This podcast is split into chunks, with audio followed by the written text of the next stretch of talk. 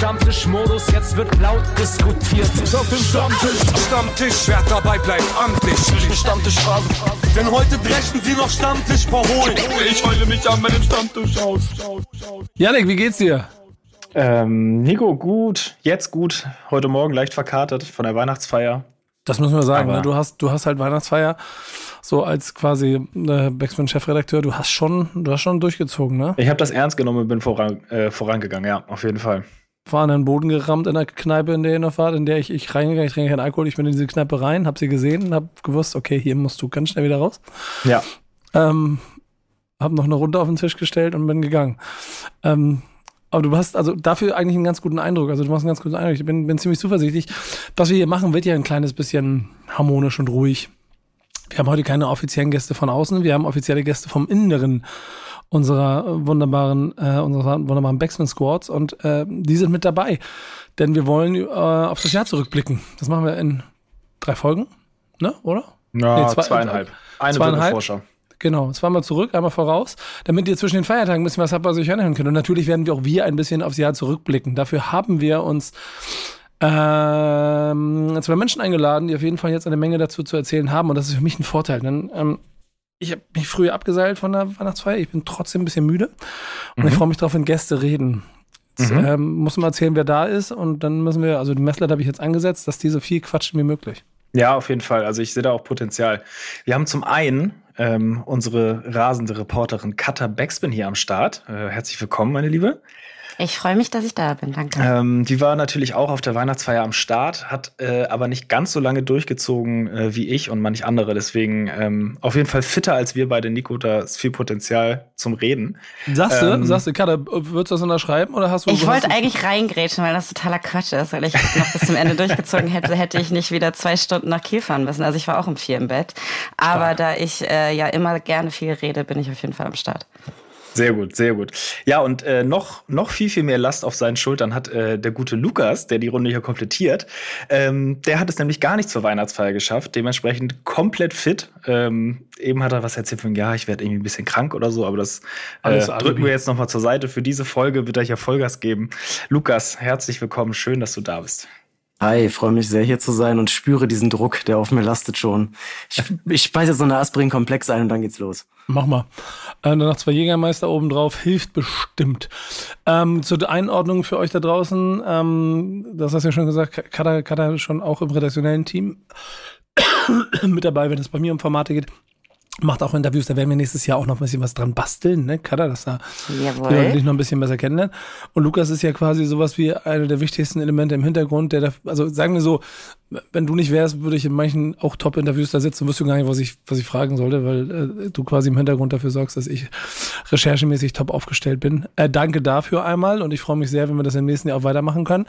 Was wir aber gerne, heute gerne. natürlich was wir heute machen wollen, ist so ein kleines bisschen zurückblicken, ne? So auf das, was in diesem äh, Jahr 2023 wirklich musikalisch los gewesen ist. Und das kannst du von 100.000 Blinkwinkeln machen. Und wir werden bestimmt nicht die Charts durchsprechen, sondern ich gehe so ein bisschen davon aus, dass das eher so ein Rüberfliegen wird über das, was alles so passiert ist. Denn das fand ich ganz spannend, dass sich es musikalisch so vielseitig aufgestellt hat, wie wahrscheinlich nie, ne? Oder, Kada?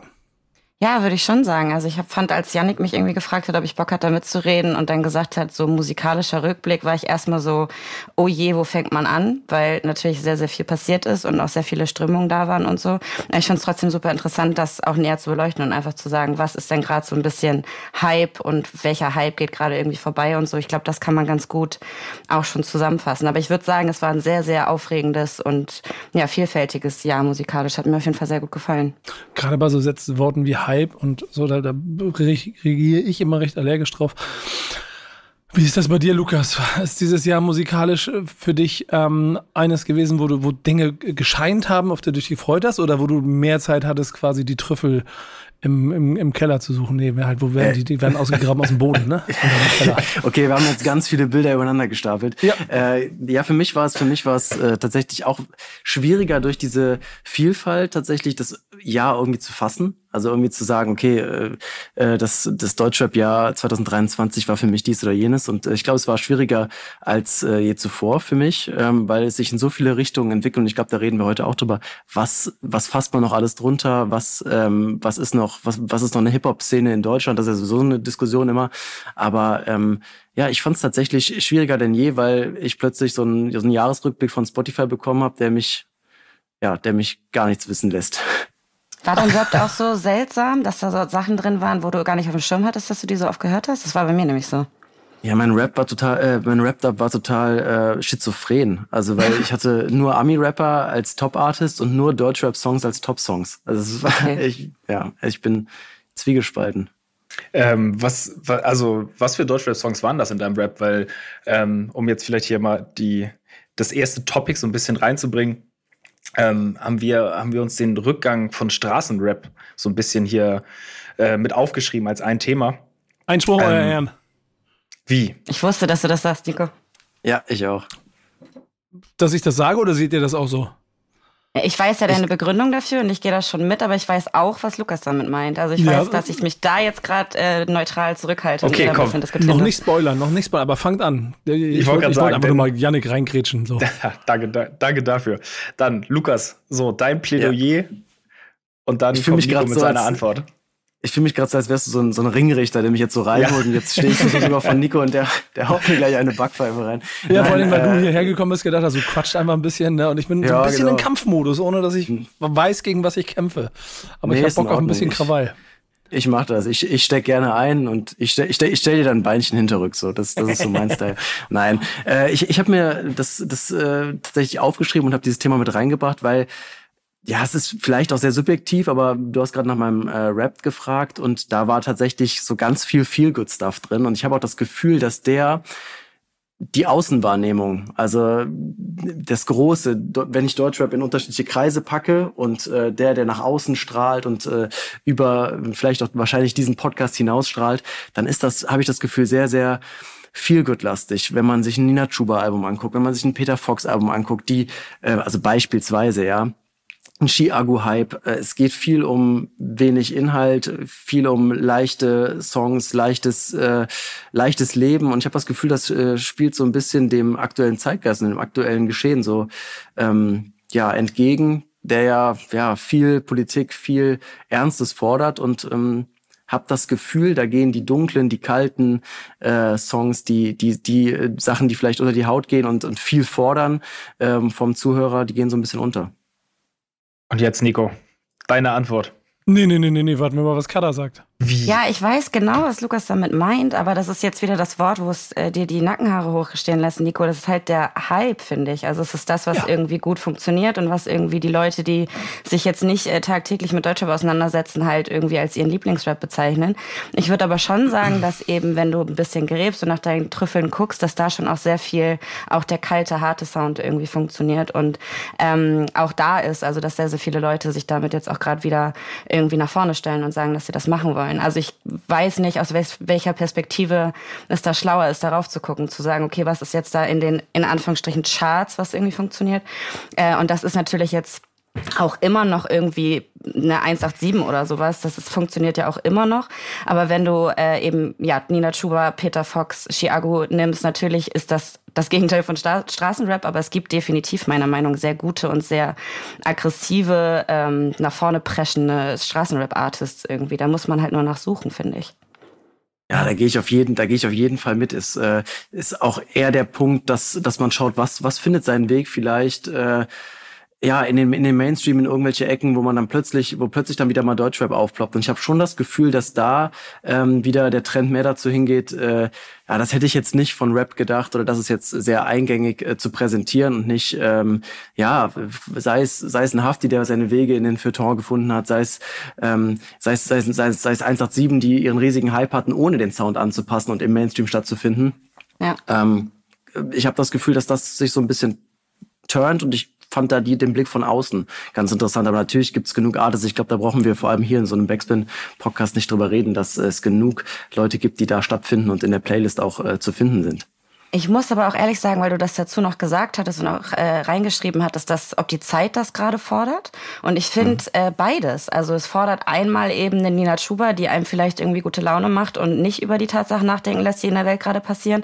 Aber dann auf der anderen Seite eben auch die Artists, die es gerade konkret ansprechen und einen noch äh, schlechter damit fühlen lassen. Also ich glaube, die These von dir, dass die Zeit gerade eine bestimmte Musik fordert, je nachdem, in welcher Position du halt gerade drin stehst, funktioniert irgendwie auf beide, also in beide Richtungen mhm. so ich, ich habe ein bisschen Sorge, dass wir eigentlich jetzt schon über das Splitting der Musikszene sprechen könnten und müssten. Aber das würde dann wahrscheinlich das ganze Format so ein bisschen ertünken, weil, weil das äh, an vielen Punkten hängt. Ich glaube, aber dass es trotzdem als Blinkwinkel hier ganz wichtig ist, denn ich habe eben gerade mal ganz kurz geguckt. Yakari, Rapper, der bei Life is Pain gesigned ist, wenn ich es richtig in Erinnerung habe, hat halt zweieinhalb, zweieinhalb Millionen monatliche Hörer beim Streamingdienst seines Vertrauens das ist kein Rückgang von Straßenrap, das ist eine ziemlich saftige Zahl. Und äh, wenn du, wenn du dann dich mit diesen Inhalten auseinandersetzt, die es da so ähm, neben der Musik gibt, dann zeigt es ja auch, dass da schon auch immer Pull drauf ist was äh, bei, bei Twitch oder sonst bei YouTube auch an die Podcast-Szene so. Ich glaube schon, dass Straßenrap und ich denn, vielleicht auch das mit der mit dem gewissen Gossip, der damit zu tun hat, schon noch eine riesengroße Relevanz kriegt. Denn wir werden sicher ja nochmal über, über das Beefen reden, was dieses Jahr wieder passiert ist.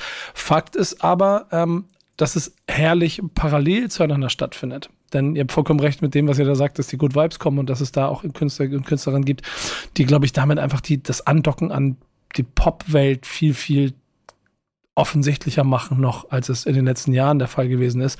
Und trotzdem taucht auf der anderen Seite halt so ein, jetzt als Beispiel die Serie Kari auf und hat 20 Millionen äh, Streams auf den Songs, so. Wird von den Straßenweb-Egide als der neue Superstar gefeiert oder Next, Next to Blow Artist. Hat auf jeden Fall so ein Momentum auf verschiedenen Ebenen. Und das Interessante ist aber, die Leute, die sich darüber freuen, dass es Nina Schuber gibt und Peter Fox, die kennen ihn gar nicht und haben nichts mehr mit ihm zu tun. Und das ist dieser entscheidende Punkt. Ja, sehe ich genauso. Aber ich finde auch, wenn du jetzt nicht nur Yakari nimmst oder auch so Tom Hengst oder äh, Kimo, klar, Kimo war jetzt irgendwie sowieso das Phänomen, aber das ist ja auch dieses, wenn du ein bisschen auf die Fresse haben möchtest, dann hast du ja auch KünstlerInnen, die jetzt nicht im Untergrund, Untergrund stattfinden, sondern schon eine Stufe weiter höher, sage ich jetzt mal, wo sich die Leute darauf einigen können. Ja, ehrlicherweise, wenn ich meine Songs zusammenstelle aus dem, was ich mag, dann ist das soundtechnisch, ich habe hab heute ganz bewusst so zum Beispiel auch ist auf Sound zusammengestellt, schön, schön klassisch, das kommen wir nachher zu. Aber die ganzen Typen dahinter erzählen schon auch Geschichten von der Straße. Und das Koya Goldstein-Album ist auch dieses Jahr gekommen und das ist halt ein ganz neuer, neue Art und Weise von Gangster-Rap, Entertainment, mhm. so formuliere ich es mal. Hab so. nur darauf gewartet, dass du den Namen droppst. Kolja ja, Goldstein. Aber, aber, ja, du hast auch völlig recht. Logisch. Ich finde auch, also dass man alles, was ihr so gesagt habt, würde ich eigentlich auch zustimmen. Ich habe so ein bisschen den Eindruck, dass diese Straßenrap, Bubble, wie auch immer, irgendwie ein bisschen, mir persönlich ein bisschen zu, mir fehlt gerade das richtige Wort, aber ein bisschen zu eintönig geworden ist. So vor ein paar Jahren, so habe ich gedacht, ja, Mann, das, da kam geiler Straßenrap, der irgendwie auf seine Art irgendwie einzigartig und, irgendwie besonders war. Und das hat sich, finde ich, so ein bisschen gerade selbst überholt, dass es so sehr repetitiv ist und du kannst die Artists irgendwie aus tauschen und irgendwie merkst gar nicht richtig, wie du da jetzt gerade hörst, so ganz übertrieben gesagt. Und dann gibt es aber halt, wie ihr sagt, jetzt Kolja Goldstein so das, das Paradebeispiel für mich persönlich auch, denn doch noch Artists, die das irgendwie unique machen. Aber deswegen, ich bin da schon ein bisschen bei Lukas irgendwie. Es ist, es ist schon ein kleiner Rückgang. Das kann man, finde ich, schon so bezeichnen, auf jeden Fall. Es ist wahrscheinlich auch die Frage, dass sich die Definition von Straßenrap und von Gangsterrap auch äh, neu formiert. Also so wie Nikos gerade angesprochen hat, Artists, die da vielleicht auch Brücken schlagen. Also wenn ich mir jetzt Nyakari angucke, der ja auch keinen, ja, keinen klassischen Straßenrap macht, sondern da auch immer wieder Anleihen aus dem, aus dem Pop zieht. Wenn ich jetzt auf die neueste, auf diese Sonnenbank äh, MP3 auf den Song gucke, der dann ja auch diesen, diesen Prison Break Anthem mit reinnimmt und mhm. da so mhm. sehr melodische Sachen drin hat, die ja ganz, ganz klar da irgendwie eine Brücke schlagen. Aber vermisst ihr das denn? Also, weil für mich ist es irgendwie so, weiß ich nicht, das war noch nie das, was mich so lang am Tag im Loop hören äh, irgendwie beschäftigt hat, sondern ich hatte meine einzelnen Artists und Songs, die ich gefeiert habe, aber ich habe das jetzt nicht so in den Himmel hochgelobt. Ist es denn bei euch so, dass ihr sagt, ihr hättet das irgendwie gerne wieder? Mm, nee, also ich bin schon, wenn man es so nennen kann, schon Straßenrap-Fan. Ich höre das schon gerne so und hab's auch echt immer viel gehört. Aber bei mir hat sich das so ein bisschen, aber wahrscheinlich auch dadurch, dass ich so ein bisschen das Interesse an den aktuellen Artists äh, verloren habe, ein bisschen geswitcht, dass ich dieses Jahr echt in so eine Boom-Bap-Schiene reingerutscht bin und das quasi äh, ja der, der neue Stil ist, den ich jetzt rauf und runter höre. So und dadurch ist bei mir dieses Straßenrap-Thema so ein bisschen, kann ich so ein bisschen ruhen lassen irgendwie und vermisse eigentlich gar nicht viel. Aber der, ähm, neue, aber der neue Boom-Bap ist doch der neue Straßenrap. Ja, ist das so?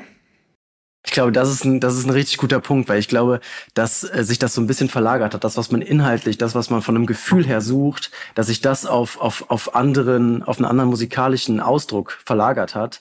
Und man jetzt, also jetzt gucke ich äh, Yannick gerade an, weil wir beide gerade diese, wenn ich jetzt wieder diesen Ring mir aufmache, wie in der Ecke standen, äh, irgendwie, ja genau, Nico macht schon Moves. Ja. Ich hab, krieg, krieg schon richtig Angst, was ich jetzt sage. Als nächstes kommt gleich die Backpfeife, ich warte nur drauf. Ähm, aber ähm, dass, dass, äh, dass wir da, glaube ich, noch auf der Suche nach so einem Gefühl sind, was uns eine bestimmte Art von, von, von, von Streetrap gegeben hat, der jetzt aber, du hast gerade eben gesagt, so, es bleibt stehen, ich fühl, es fühlt sich für mich an, es wäre festgefahren Mhm. So eine bestimmte Art, aber es, es, geht halt weiter und so war es wahrscheinlich immer. Und es hat sich jetzt, glaube ich, mehr in den Boom-Bap verlagert, so wie, so wie Nico das sagt, ja. Ich melde mich, ja. ähm, weil 100 ich, ich, ich, ich möchte euch abholen da aus eurer Verzweiflung oder, oder Unsicherheit. Denn ich glaube, es gibt einen ganz entscheidenden Faktor. Und alle hier in dieser Runde haben sich nicht erst 2023 angefangen mit Rap zu beschäftigen. Ihr habt alle, ihr seid alle groß geworden mit den, ob ihr sie nun konsumiert habt oder nicht, aber ihr habt sie mitbekommen, den JBG 2 und JBG 3 Promophasen, die einfach eine gewisse Art von Gangster-Rap ähm, oder Straßenrap quasi neu definiert und auch entertained haben. Ihr habt auch die großen Zeiten in Frankfurt Haftbefehl, Dynastie, alles mitbekommen. Und das hat ja natürlich ein Bild geformt davon, wie das auszusehen hat, was da drin steckt. Und dann sind wir im Heute und Jetzt, wo sich ganz viel wiederholt und, und sich, sich bestimmte Mechanismen, Automatismen zeigen und ah, okay, das ist jetzt der Promo-Move und Beef ist wieder neu, können wir vielleicht ehrlicherweise direkt hier gleich anschließen an das Thema. So, das ist alles mit, mit aufgetaucht und es kommt wieder und es fühlt sich auch für mich an wie, boah, die Platte kenne ich schon. So, und das ist nicht mal bös gemeint dem Künstler gegenüber. Ich würde aber zum Beispiel sagen, keine Ahnung, dass die Pi mehr Straße ist, als es die Musik sich vielleicht anfühlt. Ähm, und dass äh, Tom Hanks äh, vom Sound her und, und OG Kimo und äh, Name a Jail Jail aus Hamburg ist 150% Straße und das macht er zu 80% auf Boom Quam. Das ist alles Straße. Das ist halt nicht die Straße, ich bin der krasseste Pusher und Gangster, sondern das ist einfach Geschichten von Jungs von der Straße. Und damit ist es, definieren wir Gangster-Straßenrap irgendwo dazwischen, so, dann, dann ist es einfach der krasse neue Straßenrap, der aber auch, und das ist das Interessante, und da ist das, das Interview mit Korm auch ein guter Punkt, im Untergrund läuft wieder ganz klassisch wie früher, weil das auf Boombaps funktioniert und da sind die Streaming-Zahlen bedeuten dann halt, keine Ahnung, eher kleinere Zahlen, keine siebenstelligen Stream-Songs gibt's schon, aber ne, keine Sure-Shots, weil das halt nicht Playlist-basiert ist. Und diesen Unterschied äh, zu früher, den, den fühle ich gerade sehr und den mag ich und deshalb gibt, gibt's, also ist das, und vielleicht schließe ich damit, wir machen es mal so, wir haben am Anfang vom Rückgang von Straßenrap gesprochen, eigentlich kann man das dann bestätigen. Weil es ist schon kleiner geworden, weil die Musikart anders geworden ist. Und dann dominieren die äh, Nina Schubers und Paula Hartmanns und so weiter. Ähm, wo wir dann in die Definitionsfrage kommen, ist das noch Rap? Und das ist ja nicht nur inhaltlich und nicht nur von der Performance der Künstler, sondern bis hin und Überleitung des Todes, Janik, übernehmen Sie, bis zum Sound, mit dem gearbeitet wird. Ja, ähm, die elektronischen Einflüsse sind da, die Speed-Up-Versionen äh, sind da. Ich habe äh, bei dem Thema muss ich jedes Mal, das schießt mir sofort in den Kopf an den äh, Ski-Agu Flash 2023 Auftritt denken. 100 Prozent. Ähm, yes. Was ich einfach, ich habe es auch im Stammtisch ja schon ein paar Mal gesagt, ich bin wirklich kein großer Freund dieser dieser Entwicklung, dieser, dieser Nische so, einfach ganz subjektiv vom Hörverhalten. Aber was ein Ski-Agu auf dem Splash abgeliefert, abgerissen hat, ist halt krass, dass der da um, weiß nicht, 15, 16 Uhr irgendwann nachmittags spielt und die Mainstage aber mehr als voll macht. So, da war nicht ein Platz. Da haben irgendwelche Headliner ein paar Stunden später nicht halb so viele Leute vor der Bühne gehabt. Ähm, und spielt dann da Friesenjungen, was vor ein paar Jahren auf dem Splash einfach undenkbar gewesen wäre. Und die Leute drehen halt durch. Also, das habe ich noch nicht gesehen. Das war wirklich geisterkrank. Ja, das ist ja das Thema, was ich mitgebracht habe, eben wie krass, dass dieses Jahr irgendwie der Sound war, der sich so durch ganz, ganz viele Leute durchgezogen hat. Und du sagst jetzt gerade Splash, ich denke ans Spektrum. Ich war mhm. ähm, mit, mit einer Freundin da und die, ähm, sagen wir mal so, hört andere Art von Rap so. Und die war, die ersten zwei Stunden standen wir vor der Mainstage und da war einfach nur, ja, einfach der fast gleiche Sound, dieser technolastige oder whatever, also einfach dieser sehr elektronische Sound. Bei jedem Song natürlich abgewandelt, aber auch bei den Artists die nacheinander aufgetreten sind. Und sie guckt mich an und meint so, hey, ich dachte, ich bin ja irgendwie auf einem Rap-Festival und hat sich daran so ein bisschen aufgehangen. Ich persönlich kann dem schon ein bisschen was abgewinnen. Ich habe da meine einzelnen Artists, die ich da irgendwie sehr feier. Aber ich finde es halt super krass, wie, ich meine, es ist normal, dass es immer einen bestimmten Sound gibt, der so Überhand hat äh, in jedem Genre, der gerade irgendwie funktioniert, der irgendwie salonfähig ist. Aber ich habe es dieses Jahr extrem wahrgenommen, einfach, dass das sehr, sehr, auch bei Artists, die es vorher nicht gemacht haben, dass sie das irgendwie adaptiert haben. Und Chiago mhm. ist da, glaube ich, wirklich das beste Beispiel. Also was der für einen Erfolg mitgerissen hat jetzt. Ich habe den letztes Jahr auf dem Kieler Festival gesehen und das war um 14 Uhr. Da standen 100 Leute vor der Bühne. Ähm, da, der hat noch Wein mit denen getrunken und sowas. Und dieses Jahr war er auf dem gleichen Festival und der komplette Platz war einfach voll. Und es waren absoluter Abriss. Also es war ja wirklich über ein Jahr, dass der so nach oben geschossen ist. Und äh, klar, Friesenjung ist dann mit Otto Walkes nochmal eine ganz andere Nummer, aber der hat einfach verstanden, dass der Sound gerade super gut funktioniert. Und da kann man von halten, was man möchte, aber es ist ja einfach das gerade, was, wo alle irgendwie zu ausrasten, die ja vielleicht jetzt nicht unbedingt äh, das Rap-Herz haben, was andere Leute haben. Aber ich finde es super interessant, dass es dieses Jahr so, für mich persönlich, so krass überhand genommen hat.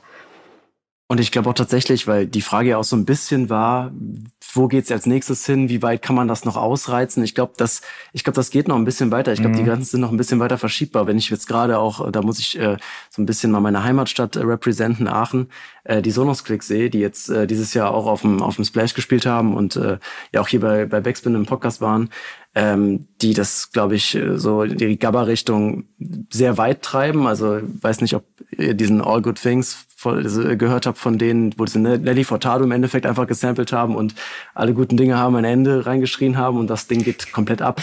Also ich glaube, dass da ist noch ganz viel Platz. Die sind auch gerade zum Beispiel mit Bowser auf Tour. Und ich glaube, aus der Ecke kommt noch einiges, dass die, die Grenze weiter verschiebt in Richtung elektronische Beats, Gabba und so weiter. Ich muss auch sagen, ich finde es auch gar nicht, ich wollte das gar nicht so negativ konnotieren. Ich glaube, das ist halt das eine, dass man sieht, in Chiago funktioniert gerade überall und räumt irgendwie Preise ab und so. Auf der anderen Seite gibt's eben auch Artists, habe ich ja gesagt, die ich selber total feier, die halt einen ganz bestimmten Sound damit äh, fahren. so Und der ähm, sich ja auch irgendwie weiterentwickeln kann und sowas, aber das kannst du ja auch noch in einzelne Sparten packen und dann ist das vielleicht auch noch ein bisschen in Anführungsstrichen anspruchsvoller. So deswegen, ich habe die Frage, die ich glaube ich damit meinte, war, ob das jetzt mit dem nächsten Jahr, ob es einen neuen Hype-Sound gibt, der jetzt, weil der ja schon sehr krass bearbeitet wird gerade. Ich glaube, das war eher so das, worauf ich abziehen wollte. Ich finde es total ähm, auch faszinierend. So nimmt das Wort nehme ich mal, denn da bin ich halt voll bei Janik. Der Sound ist null meins. So, aber da, auch da, ey Leute, ne, ich bin nicht, mir musst du keinen Soundtrack machen für die nächste Party, auf die ich will.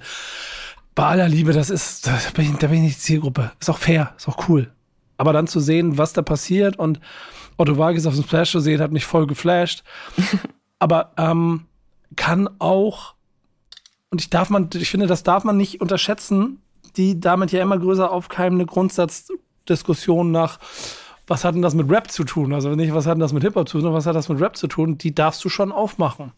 Und dann gibt es halt an bestimmten Punkten so die Frage, ist Finch der, der den Ballermann erobert, hat das noch was, äh, ist das Rap? Was ist kein Rap? Was mit Nina Schuber, Paula Hartmann? Natürlich nicht. Äh, Chiago.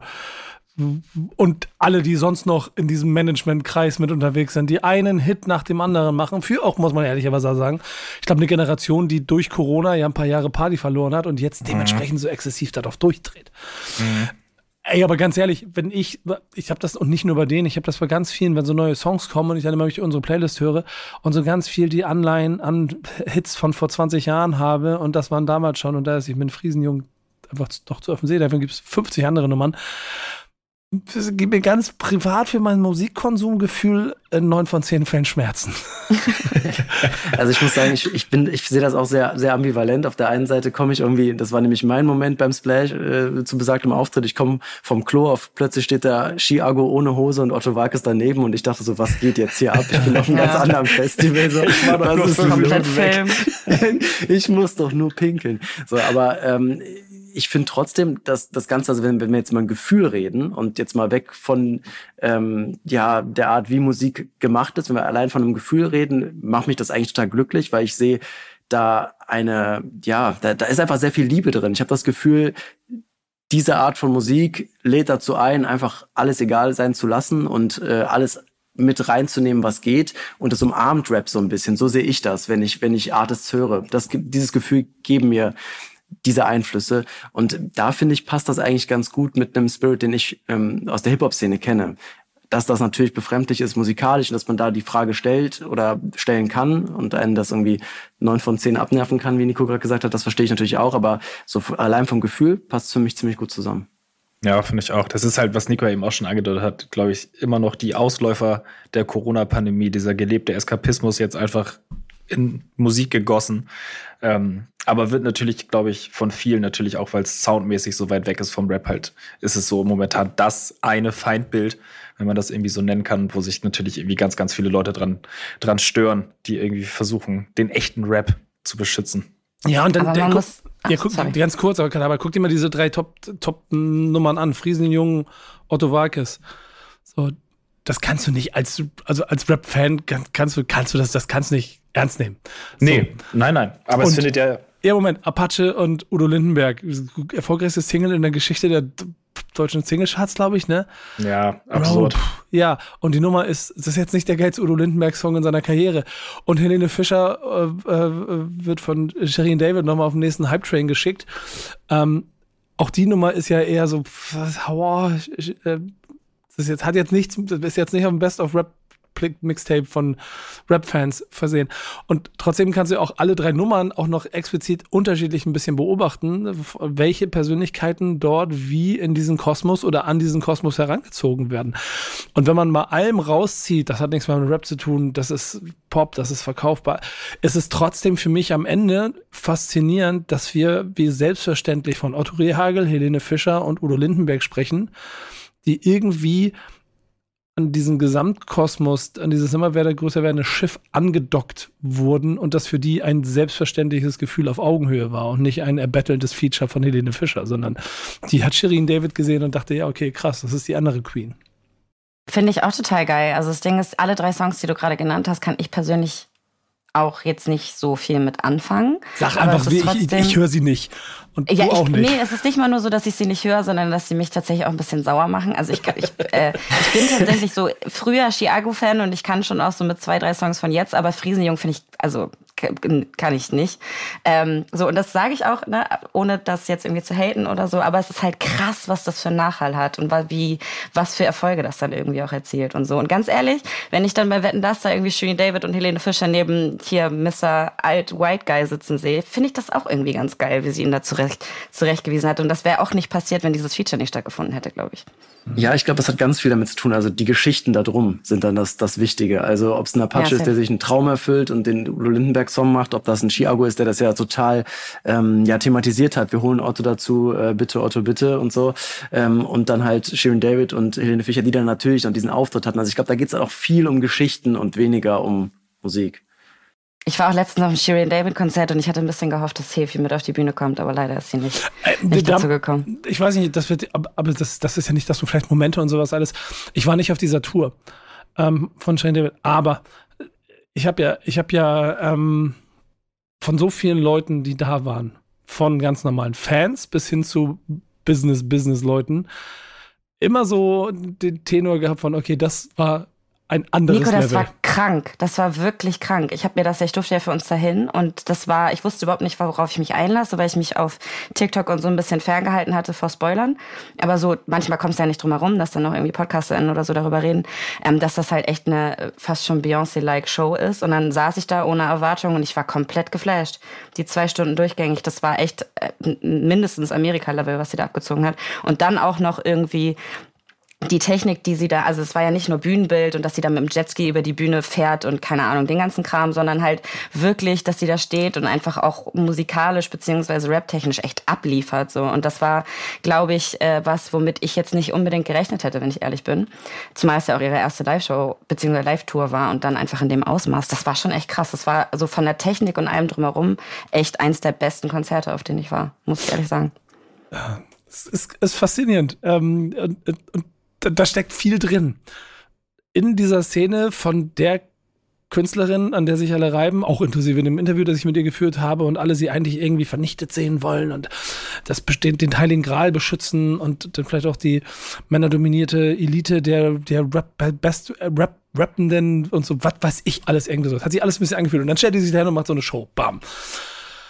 Ist aber She showed auch, them all. Ja, es ist aber auch am Ende des Tages natürlich auch eine, eine Persönlichkeit, die krass sich, also sich selber ja schon früh, und das sagt sie auch immer wieder dafür, quasi inszeniert und gemacht gesehen hat, Popstar Superstar, Entertainerin zu werden und sowas alles. Bis zum Extrem. Und das macht sie dort. Das ist auf jeden Fall allergrößtes, allergrößten Hut davor ziehen. Ähm, ich glaube, der macht viel auch Show-Elemente, die sich andere, auch Real-Rap-Stars vielleicht manchmal gewünscht hätten, wenn sie diesen Schritt gegangen wären oder, oder den Mut dafür hätten oder das Budget, was auch immer.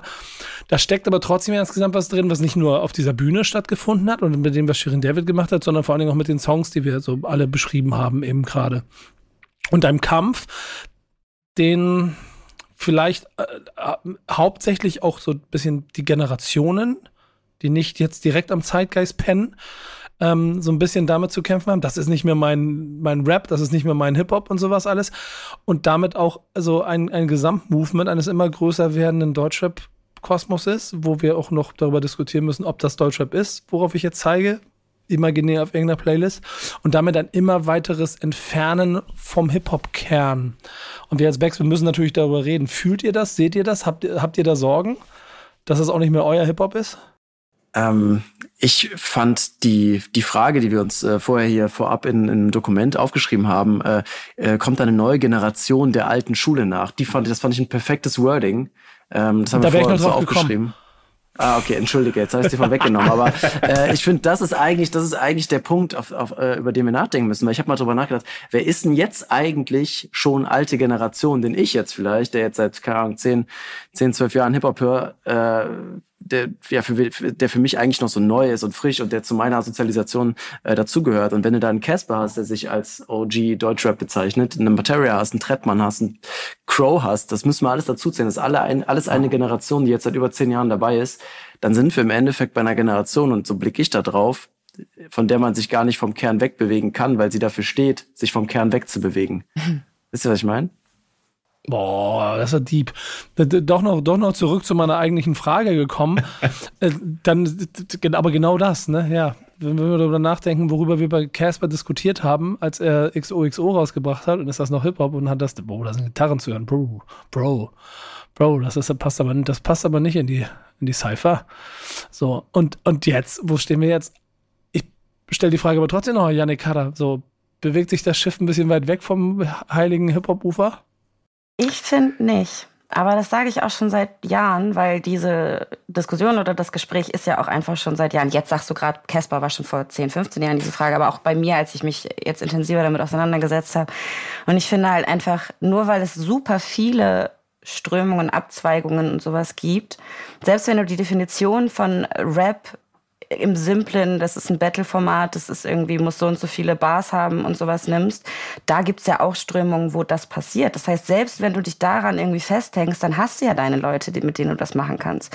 Der Anspruch, dass das die ganze Szene sein muss, ist dann halt nicht damit ähm, so, also den kannst du dann halt nicht haben. So, dann hast du halt deine, deinen Chiago, der irgendwie Techno-Rap macht oder Party-Rap macht. Dann hast du irgendwie Paula Hartmann, wo es ein bisschen mehr irgendwie in das Singer-Songwriter, in die vielleicht auch ein bisschen poppige Ding reingeht. Aber dann hast du halt auch deinen Ochikimo oder du hast deinen, deinen Kwami oder sowas. Und der ist dann halt wieder genau diese, in Anführungsstrichen, Real-Definition von Deutschrap. Und deswegen finde ich, ähm, ja, also ich verstehe die Frage und ich stelle mir die auch manchmal bei Songs, die ich höre, hat das überhaupt noch was mit Rap zu tun? Ja.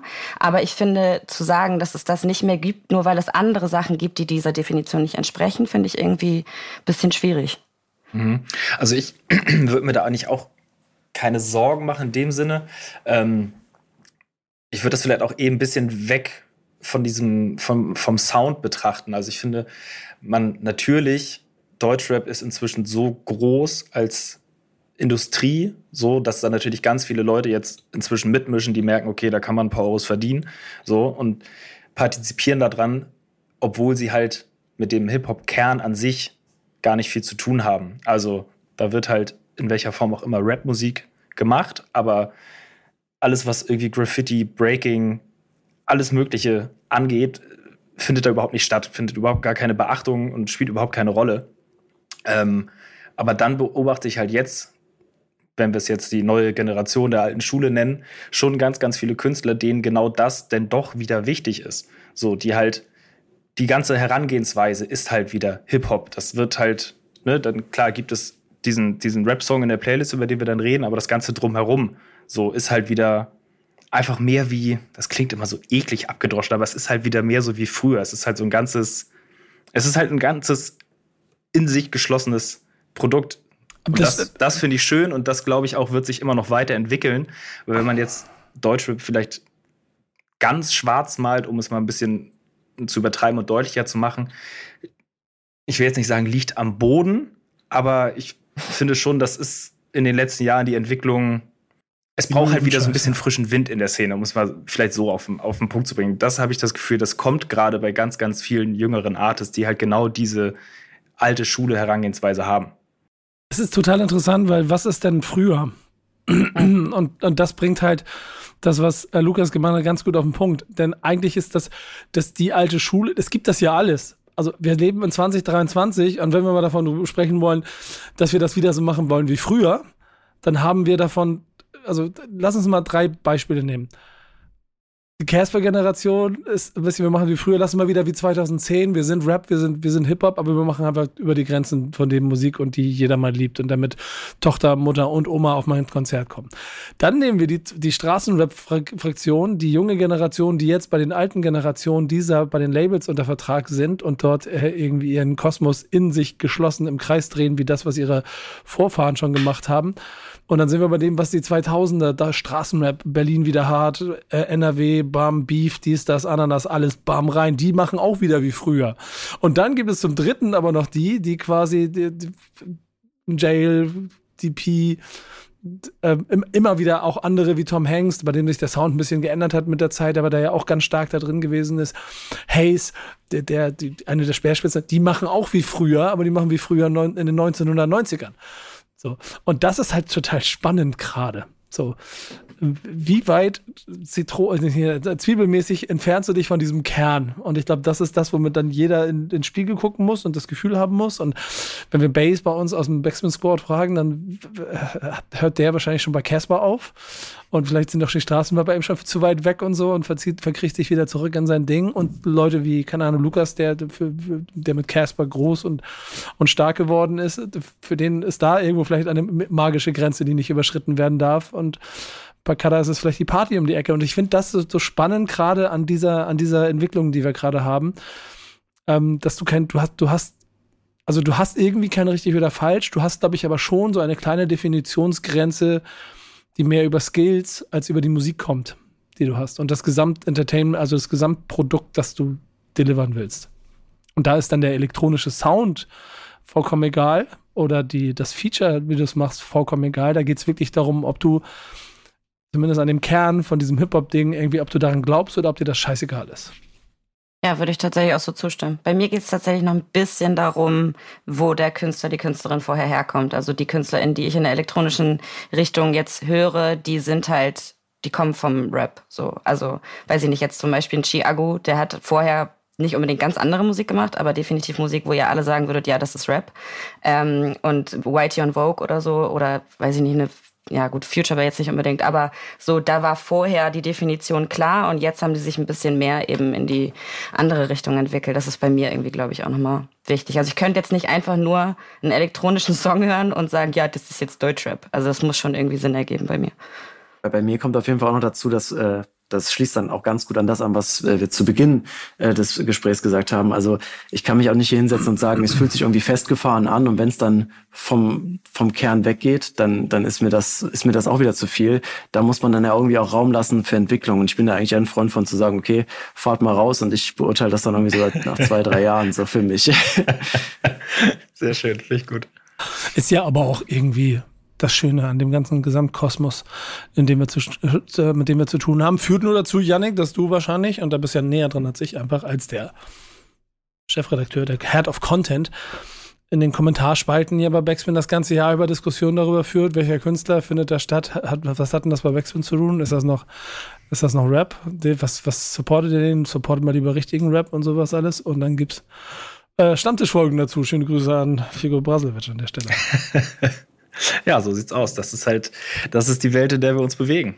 Irgendwie. Man, man kann es den Leuten da draußen nicht so richtig, nicht so richtig recht machen. Also egal in welche Richtung wir irgendwie, äh, mit welchen Leuten wir reden, irgendwen da draußen irgendwie stört es dann immer. Irgendwer findet sich immer, der was zu meckern hat.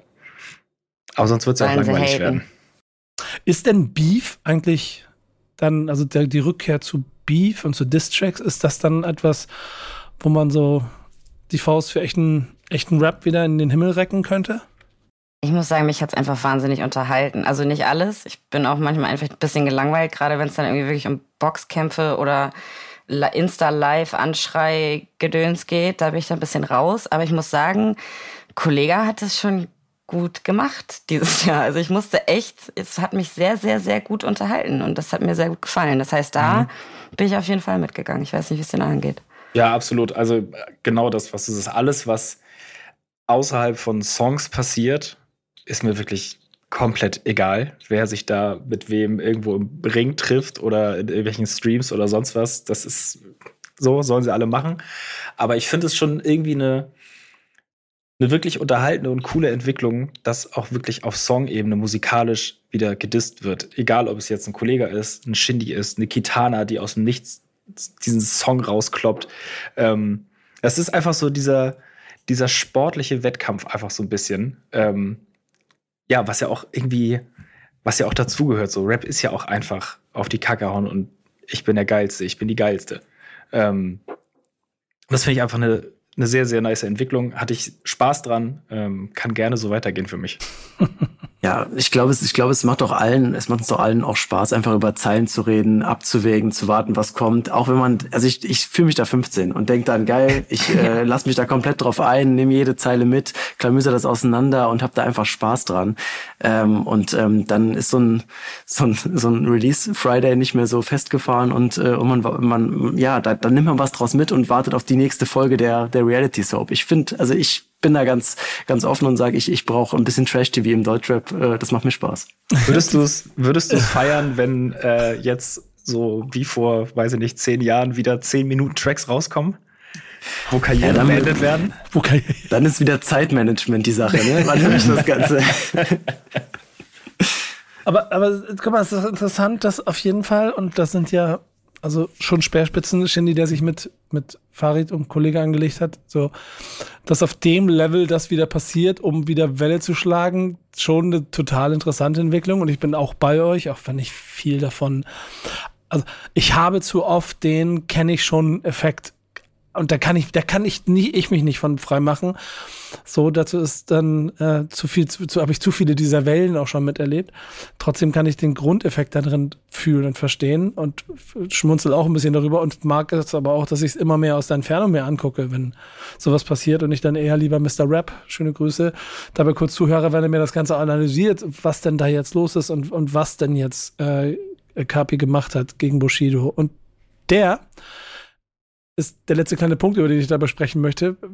Wer von euch hat gedacht, nachdem er nach Dubai gegangen ist und alles, was da passiert ist und Gerichtsprozess, dass die Karriere zu Ende ist? Ja, 100.000 100 Prozent. Die Karriere ja. als Rapper ja. hätte ich nicht mehr gesehen. Ja, gut, aber er geht doch jetzt auf Tour, oder nicht? Ja, erstmal erstmal Frage 1 beantworten. Ihr, so. Leute, ihr, ihr müsst mal meine Fragen beantworten. Glaubt, hattest du Kader, Kader, nicht Entschuldigung, Kader antworten. Kader, hast du gedacht, Bushidos Karriere ist beendet als Rapper, als der Straßengangster-Rapper? Ja, definitiv. Und dann, der, der, der, der Tour. die geht auf, die ging ja nicht sogar auf eins mit dem, äh, die, die, die Songs sind da, der Beef, alle sind, äh, Bushido ruft, haut, den, haut diesen berühmten Flock so in den Hip-Hop-Boden in der Mitte, bam, mögen die Spiele beginnen und sie alle machen mit und auf Aber einmal ist, ist er wieder so, da. Ist das, also ich meine, nur weil er jetzt weitermacht und so, ist das ja trotzdem nicht gut, was er macht. Also es ist irgendwie, ich finde, also ne, jetzt no hate, Janik, ich weiß, du warst früher mal irgendwie großer Fan und so, aber es ist so. ich bin damit aufgewachsen, ja. Auf seine, ich meine, ich habe auch früher Bushido, ne, gar, gar nichts los, aber ich finde, der hat sich einfach so in eine andere Richtung geschoben mit alledem, was er gemacht hat und jetzt auch macht da bei RTL Plus. Bla, ja, aber trotzdem, so, aber trotzdem gehe ich da rein, sorgt es dafür. Eigentlich ist dann ja alles vorbei. Und dann auf einmal macht er wieder Bushido und macht Song und sie sind da. Und das ist, finde ich, die letzte interessante äh, Erkenntnis bei diesem Ganzen, dass ja es funktioniert ja auch parallel in einer Bubble und es geht nicht um gut und schlecht. Ne? Das, das sollen dann andere bewerten. Am Ende ist es vielleicht auch genau für die Bubble gemacht, in der es stattfindet. Es ist nur so faszinierend, dass auch das sich nicht verändert hat und dass auch ja, noch zehn Jahre später alle dabei sind. Gegenfrage ganz kurz, Lukas, du darfst gleich nur einmal. Glaubst du, dass es seine letzte Tour ist oder glaubst du, er sagt, ach so, ist jetzt so gut gelaufen, jetzt kommt noch ein Album und ich mache noch eine Tour? Was sagst du? Prognose? Kein Kommentar. Ah, okay. Ich, ich glaube, es ist die letzte Tour. Okay. Das ist eine Exit-Strategie. Da sprechen wir dann im Jahresrückblick 2024 drüber. Ja. Oder 2030, die letzte Bushido-Tour. ja. äh, nein, ich, meine These ist äh, auch wirklich, dass es deswegen so gut funktioniert, weil es vorher so ein harter Kontrast war und deswegen alle sofort hinwollen und alle sofort sehen wollen, was passiert jetzt, was kommt da jetzt, wie funktioniert das äh, wieder nach all diesen, naja, äh, Abfahrten, die er eigentlich genommen hat und alle waren sicher, dass, dass es vorbei ist. Ich glaube, dass das einfach seine Art ist, mit solchen Situationen umzugehen. Lange warten, lange nichts kommen lassen und dann kommt der große Knall. Ich glaube, das ist auch etwas, was Deutschrap so ein bisschen verlernt hat, äh, um es jetzt ganz neutral zu beobachten, ohne das irgendwie musikalisch zu werten. Aber Deutschrap hat so ein bisschen äh, verlernt, so zu warten und dann nochmal so einen großen Knall rauszuhauen. Wenn so ein durchgehendes Rauschen da ist, dann, ja, dann ist der Hype, glaube ich, nicht so groß. Oder bin ich da auch komplett auf dem Holzweg?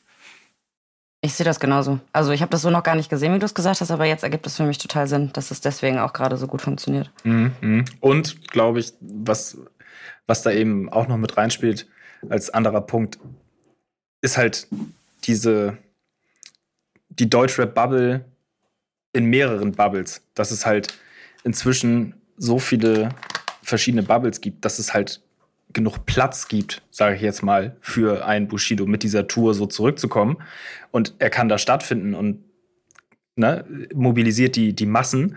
So, und auf einer ganz, ganz anderen Seite von Deutschrap, so, interessiert die Leute das halt überhaupt nicht. Und sie hören ganz, ganz anderen Kram und machen ganz anderen Kram, aber es kann halt irgendwie alles koexistieren. Und Nico winkt mit den Armen und möchte nur. Aufsplittung in Bubbles. Das ist das Faszinierende. Ich habe mich mit einem äh, sehr guten äh, Freund äh, am Wochenende, die Woche darüber unterhalten, keine Namen, aber der hat, war einfach auf einem King of Cosmos One und Frauenarzt-Konzert mit über 1000 Zuschauern in der Halle. Und ich hätte, ich hätte Real Talk gar nicht mehr damit gerechnet, dass sowas noch stattfindet. Ähm, und das ist nicht bös gemeint den Jungs gegenüber, das ist das Bewusstsein darüber, dass diese Dinge so krass parallel voneinander passieren. Und ich finde, die Corona-Pandemie, eine neue Generation und dann auch alle Generationen, von denen wir gesprochen haben, die sich mit Deutschland in den letzten Jahren, Jahrzehnten sozialisiert haben, so sorgen quasi alle gemeinsam dafür, dass das nicht passiert. Müde sein von Straßenrap heißt, du beschäftigst dich nicht mehr damit, weil es gibt ja genug anderen Kram. Neu, frisch dabei sein und Bock haben auf äh, posit positiv Pop-Sound, bam, hier ist deine Bubble. So. Ähm, und so weiter und so fort. Untergrund, Boom-Bap, Sound, all dieses, was ja da auch dazu führt, und da wird, glaube ich, auch noch ganz spannend in den nächsten Jahren, das Festivals, also das eine Hip-Hop-Festival für alle, das wird, glaube ich, immer schwieriger. Gerade in diesen Minuten, wo wir aufzeichnen, ist das Splash-Line-Up rausgekommen, das erste. Hab da eben einen kleinen Blick drauf geworfen. Das ist eine Herausforderung. Das mhm. ist eine echte Herausforderung. So, 21 Savage, Shirin David, BHZ, Paschanim. So, ähm, das ist schon Blumenstrauß kommen da die Leute, die Paschanim hören oder kommen da die, die Shirin David hören? Und wenn die alle, und wer hat alle vier in einer, in seiner Playlist? Wie eine Redaktionsplaylist, weil da jeder mitarbeiten darf. Ja.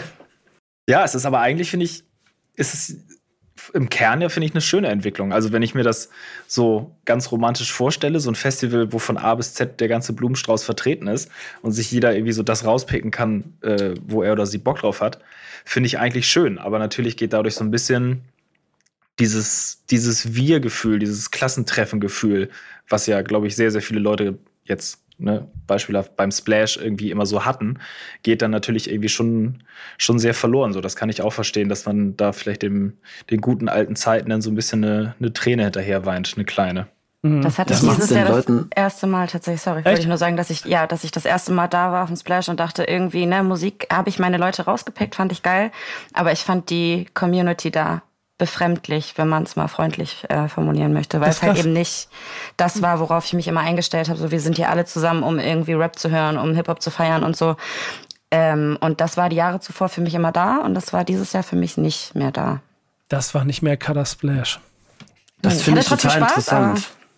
Ich finde das total spannend, weil mich diese Frage total beschäftigt hat, bevor ich zum Splash gefahren bin äh, und total darüber nachgedacht habe, habe ich überhaupt Bock da drauf? Ich habe mich selbst so gefragt und habe gemerkt, ist das noch mein Festival, Line-up, bla bla bla, diese Fragen, die man sich immer stellt, wenn man jetzt gerade darauf schaut, es wird diverser und damit auch, also diverser, was das, was das Musikalische angeht, ja, und ich guck drauf, ja, da gehe ich jetzt zu der Bühne und dann habe ich irgendwie drei Stunden nichts, was ich jetzt unbedingt sehen will. Äh, ist das dann noch ein Festival, wo ich, wo ich mich irgendwie wohlfühle? Sind die Leute noch so die, die ich die ich, die ich, die ich da haben will. Und ich habe das tatsächlich ganz anders erlebt, weil ich äh, total überrascht war, dass es doch noch funktioniert, weil irgendwie so ein Gefühl da geblieben ist. Ich, ich, mich würde mal interessieren, Katha, was bei dir so das, das Ding war. Waren es eher die Acts oder waren es wirklich die Leute vor der Bühne? Acts gar nicht. Also da bin ich voll bei dir. Ich habe das trotzdem alles sehr geliebt und bin halt dahin gegangen, wo ich Bock drauf habe und habe mir andere Sachen auch noch angeguckt. Bei mir war es wirklich, ich habe ja Zeltplatz gemacht so. Und das war, vielleicht war ich auch am falschen Platz, I don't know, aber alle um mich rum ähm, waren nicht meine Art von Menschen. Und das war, also außer die Leute, mit denen ich da war, so. Und dann auch auf dem Festivalgelände irgendwie, wenn du an der Kloschlange standst oder sowas. Das war mhm. irgendwie, ja, weiß ich nicht, ob es, weil ich älter bin und das Publikum jünger wurde oder das einfach eine andere Generation ist, I don't know, aber es war nicht, wie ich das sonst immer kenne auf dem Splash. Wir sind irgendwie alle so, wir haben alle Bock auf das Gleiche. Und damit meine ich nicht, dass man nicht mal Testosteronüberschuss hat und da haut sich jemand irgendwie, ne, irgendwie bei einem Fighter auf die Fresse oder so, das meine ich gar nicht, sondern einfach so, es war sehr befremdlich, was für Leute um mich rum waren. Und das war, lag auch damit, also hing auch damit zusammen, dass da die ganze Zeit Goa lief und so. Da war ich eh ein bisschen überfordert mit. Aber das war trotzdem so ein Gefühl und das waren die Leute, die, also meine Freundinnen, die haben das genauso wahrgenommen und das war viel Zeltplatz auf jeden Fall, weniger so Festivalgelände. Hm. Müssen sich Festivals finden. Habt ihr eigentlich, ähm, mal ganz kurz nur einen Ausflug dazu machen, interessiert mich mal, mehr als euer vielleicht klassisch gelerntes Splash-Festival auch mitbekommen? Denn wir sind ja mittlerweile auch dort schon in einer Vielfalt, ne? Wo auch ich das Gefühl habe, es Festivals gibt, die auch ganz früher gab es, so jetzt spreche ich von den alten Zeiten und das ist vielleicht auch eher vor der Pandemie reicht schon im Gefühl, äh, Splash und Frauenfeld. Jetzt habe ich das Gefühl, gibt es da drumherum noch sechs bis, ja, und Spektrum, klar, ne? Aber ist ja vielleicht ein bisschen kleiner und lokaler. Sechs bis, sechs bis acht Festivals, die je nach Größe irgendwo mitspielen. So. Und ein, wie hieß das Festival in München nochmal, das es gab? Heroes, äh, oder? War das das? Nee, da, da gab nee, es zwei. es gibt auch noch dieses eine in der Halle, Superblumen, glaube ich. Meinst du das? Und, Gef gefährliches Halbwissen Hacker. Ja. In München war Rolling Loud Germany. Das so. Ja, das Rolling Loud Germany, genau. Und das hat, das hat halt auch vom Line-Up nichts mehr mit dem Splash zu tun. Äh, wo wollen wir hin? Wo, wo, wo wollen die Leute hin? Wo gehen sie hin? Und wem gehört dann welches Festival? Ein bisschen Sterben von Hip-Hop-Festivals habe ich schon in der Vergangenheit mitgemacht. So, ähm, das ist an der einen oder anderen Stelle einfach echt schwierig, wenn du dir deine Zielgruppe definieren musst und die dann ausreichend in der Lage sein soll, Tickets zu kaufen. So, ne? Und das hat in der Vergangenheit so ein Flash-Festival einfach gehabt, weil am Ende sind alle an den einen Ort gekommen, alle waren da und hat ein Bundespotbury bekommen und war vielleicht auch ein bisschen überrascht davon, was man mal gesehen hat und hat vielleicht vorher nicht Travis Scott gehört und hat dann trotzdem Bock gehabt, ähm, darauf abzugehen. Während es auf der anderen Seite dann ja schon so Festivals wie das die Tape-Fabrik gibt, die halt klar davon, die von der Definition leben, dass sie, dass du ganz genau weißt, wie, wie, so, wie, so, wie so eine gute, wie so eine gute Stulle. So, du, du weißt ganz genau, dass es Vollkornbrot, Butter, Käse drauf schmeckt. Und du musst halt, du, das ist halt, was Ehrliches, ne? Ja, was Ehrliches. Oder das, dein berühmtes Mettbrötchen, Janik. Da musst du halt, da musst halt, da musst, musst halt wissen, also, also, musst halt genug Leute finden, die Bock darauf haben. Und ich glaube, das ist gerade das Spannende in den nächsten Jahren zu sehen, ohne jetzt viel Vorausschau zu machen. Aber auch eine Erkenntnis, die ich dieses Jahr, und ich war nur auf zwei, ne? Aber ich, ich habe irgendwie Bock, nächstes Jahr mit die anderen alle mal anzugucken. So. Heroes. Ich will auch unbedingt war ich noch mal.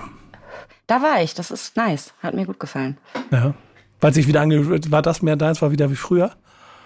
Äh, nee, auch das nicht. Da wurde ich ja interviewt und ich war, Zitat, ich wurde, kam da in die Zeitung, Zitat, eine der älteren Besucherinnen des Festivals. und da war ich oh, wow. 27, weißt du, aber die Kids, die da rumgelaufen sind, waren halt 18. So, das stimmt ja. schon, dass ich, aber das hat ein bisschen wehgetan.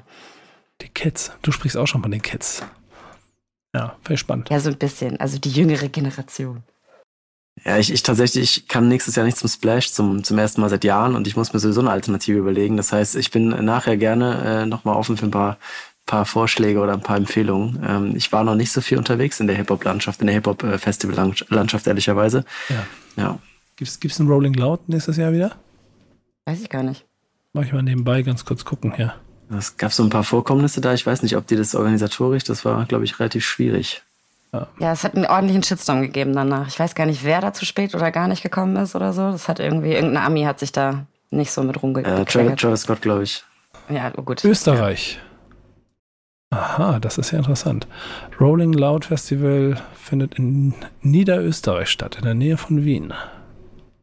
Aber sonst kommt ihr alle nach Kiel, weil hier gibt es nämlich jetzt auch ein ähm, Rap-Festival. Auf der anderen Bühne ist äh, Elektro, aber da könnt ihr euch ja von fernhalten. Oh, Gott, ich weiß nicht. Doch, komm, einmal, einmal guckst du dir das hier an und dann kannst du für immer Kiel haten oder endlich verstehen, dass die Stadt schön ist. Ist übrigens am gleichen Wochenende wie das Splash-Wochenende. Welches? Dieses Rolling Loud Festival so. in Österreich. Ah, okay. Ja, dann ist das auch nichts für mich. Auch spannend. Finde ich total gut.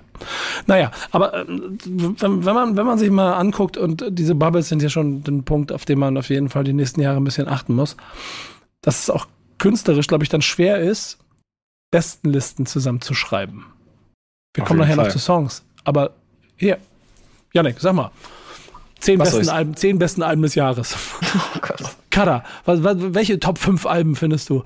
Ähm, äh, und das wird irgendwie ziemlich spezifisch sein. Das wird eine kleine Bubble sein oder so. Und trotzdem wird man nicht dem gerecht. Keine Ahnung, Lukas, was fällt dir ein aus dem Jahr, was alles rausgekommen ist und was man irgendwie auf jeden Fall beachten sollte?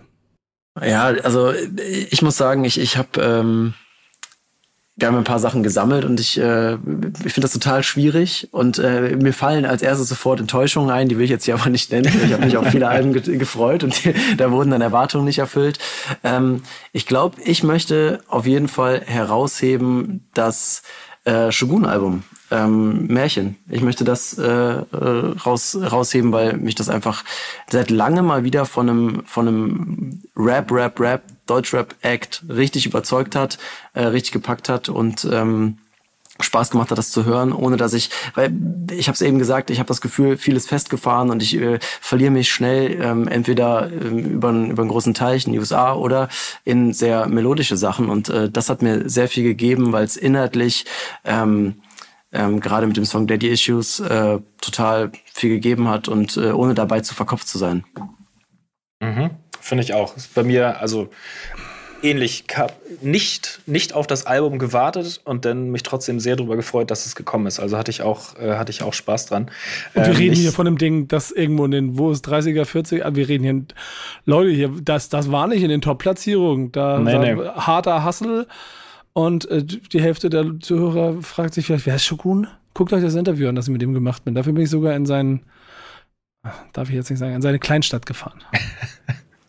ja, ähm, ich würde, glaube ich, an der Stelle noch mal ähm, ganz andere Kategorie, ganz andere Kragenweite, Trettmann, äh, Kitsch Creek, Insomnia ähm, noch mal ein bisschen hervorheben, weil das für mich eins dieser Alben war, was man hört und irgendwie, ich kann das so gar nicht genau beschreiben, aber du hörst dieses Ding und es ist einfach noch mal so ein, zwei Stufen besser als der Rest, der so im Deutschrap passiert. Es gibt so, so eine Handvoll Alben, die irgendwie jedes Jahr rauskommen, die hört man und dann habe ich immer so ein Gefühl von, ja Mann, das ist einfach, das ist einfach gut. So, und klar, das weiß man bei Treppmann, der liefert schon seit ein paar Jahren auf einem sehr, sehr hohen Niveau ab. Ähm, aber ich finde, das ist ihm auch wieder, dieses Jahr wieder zusammen mit Kitsch mit diesem Album gelungen. Ähm, hat mich, habe ich einfach sehr gefeiert, habe ich sehr viel gehört.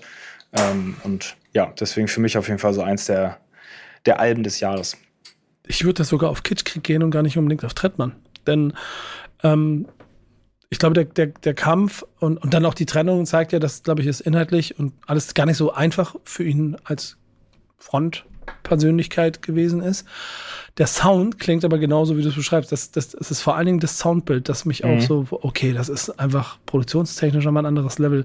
Und es ist irgendwie, da wird es Gründe geben und ein bisschen was haben wir auch im Interview besprochen und so. Aber, das, aber es ist trotzdem schade, dass dieses, diese Perfektion, äh, diese, dieses Yin-Yang, das uns drei Alben geschenkt hat, ähm, dass das irgendwie dadurch auseinandergebrochen ist. Und dafür ist es dann trotzdem noch ein schönes Abschiedsalbum.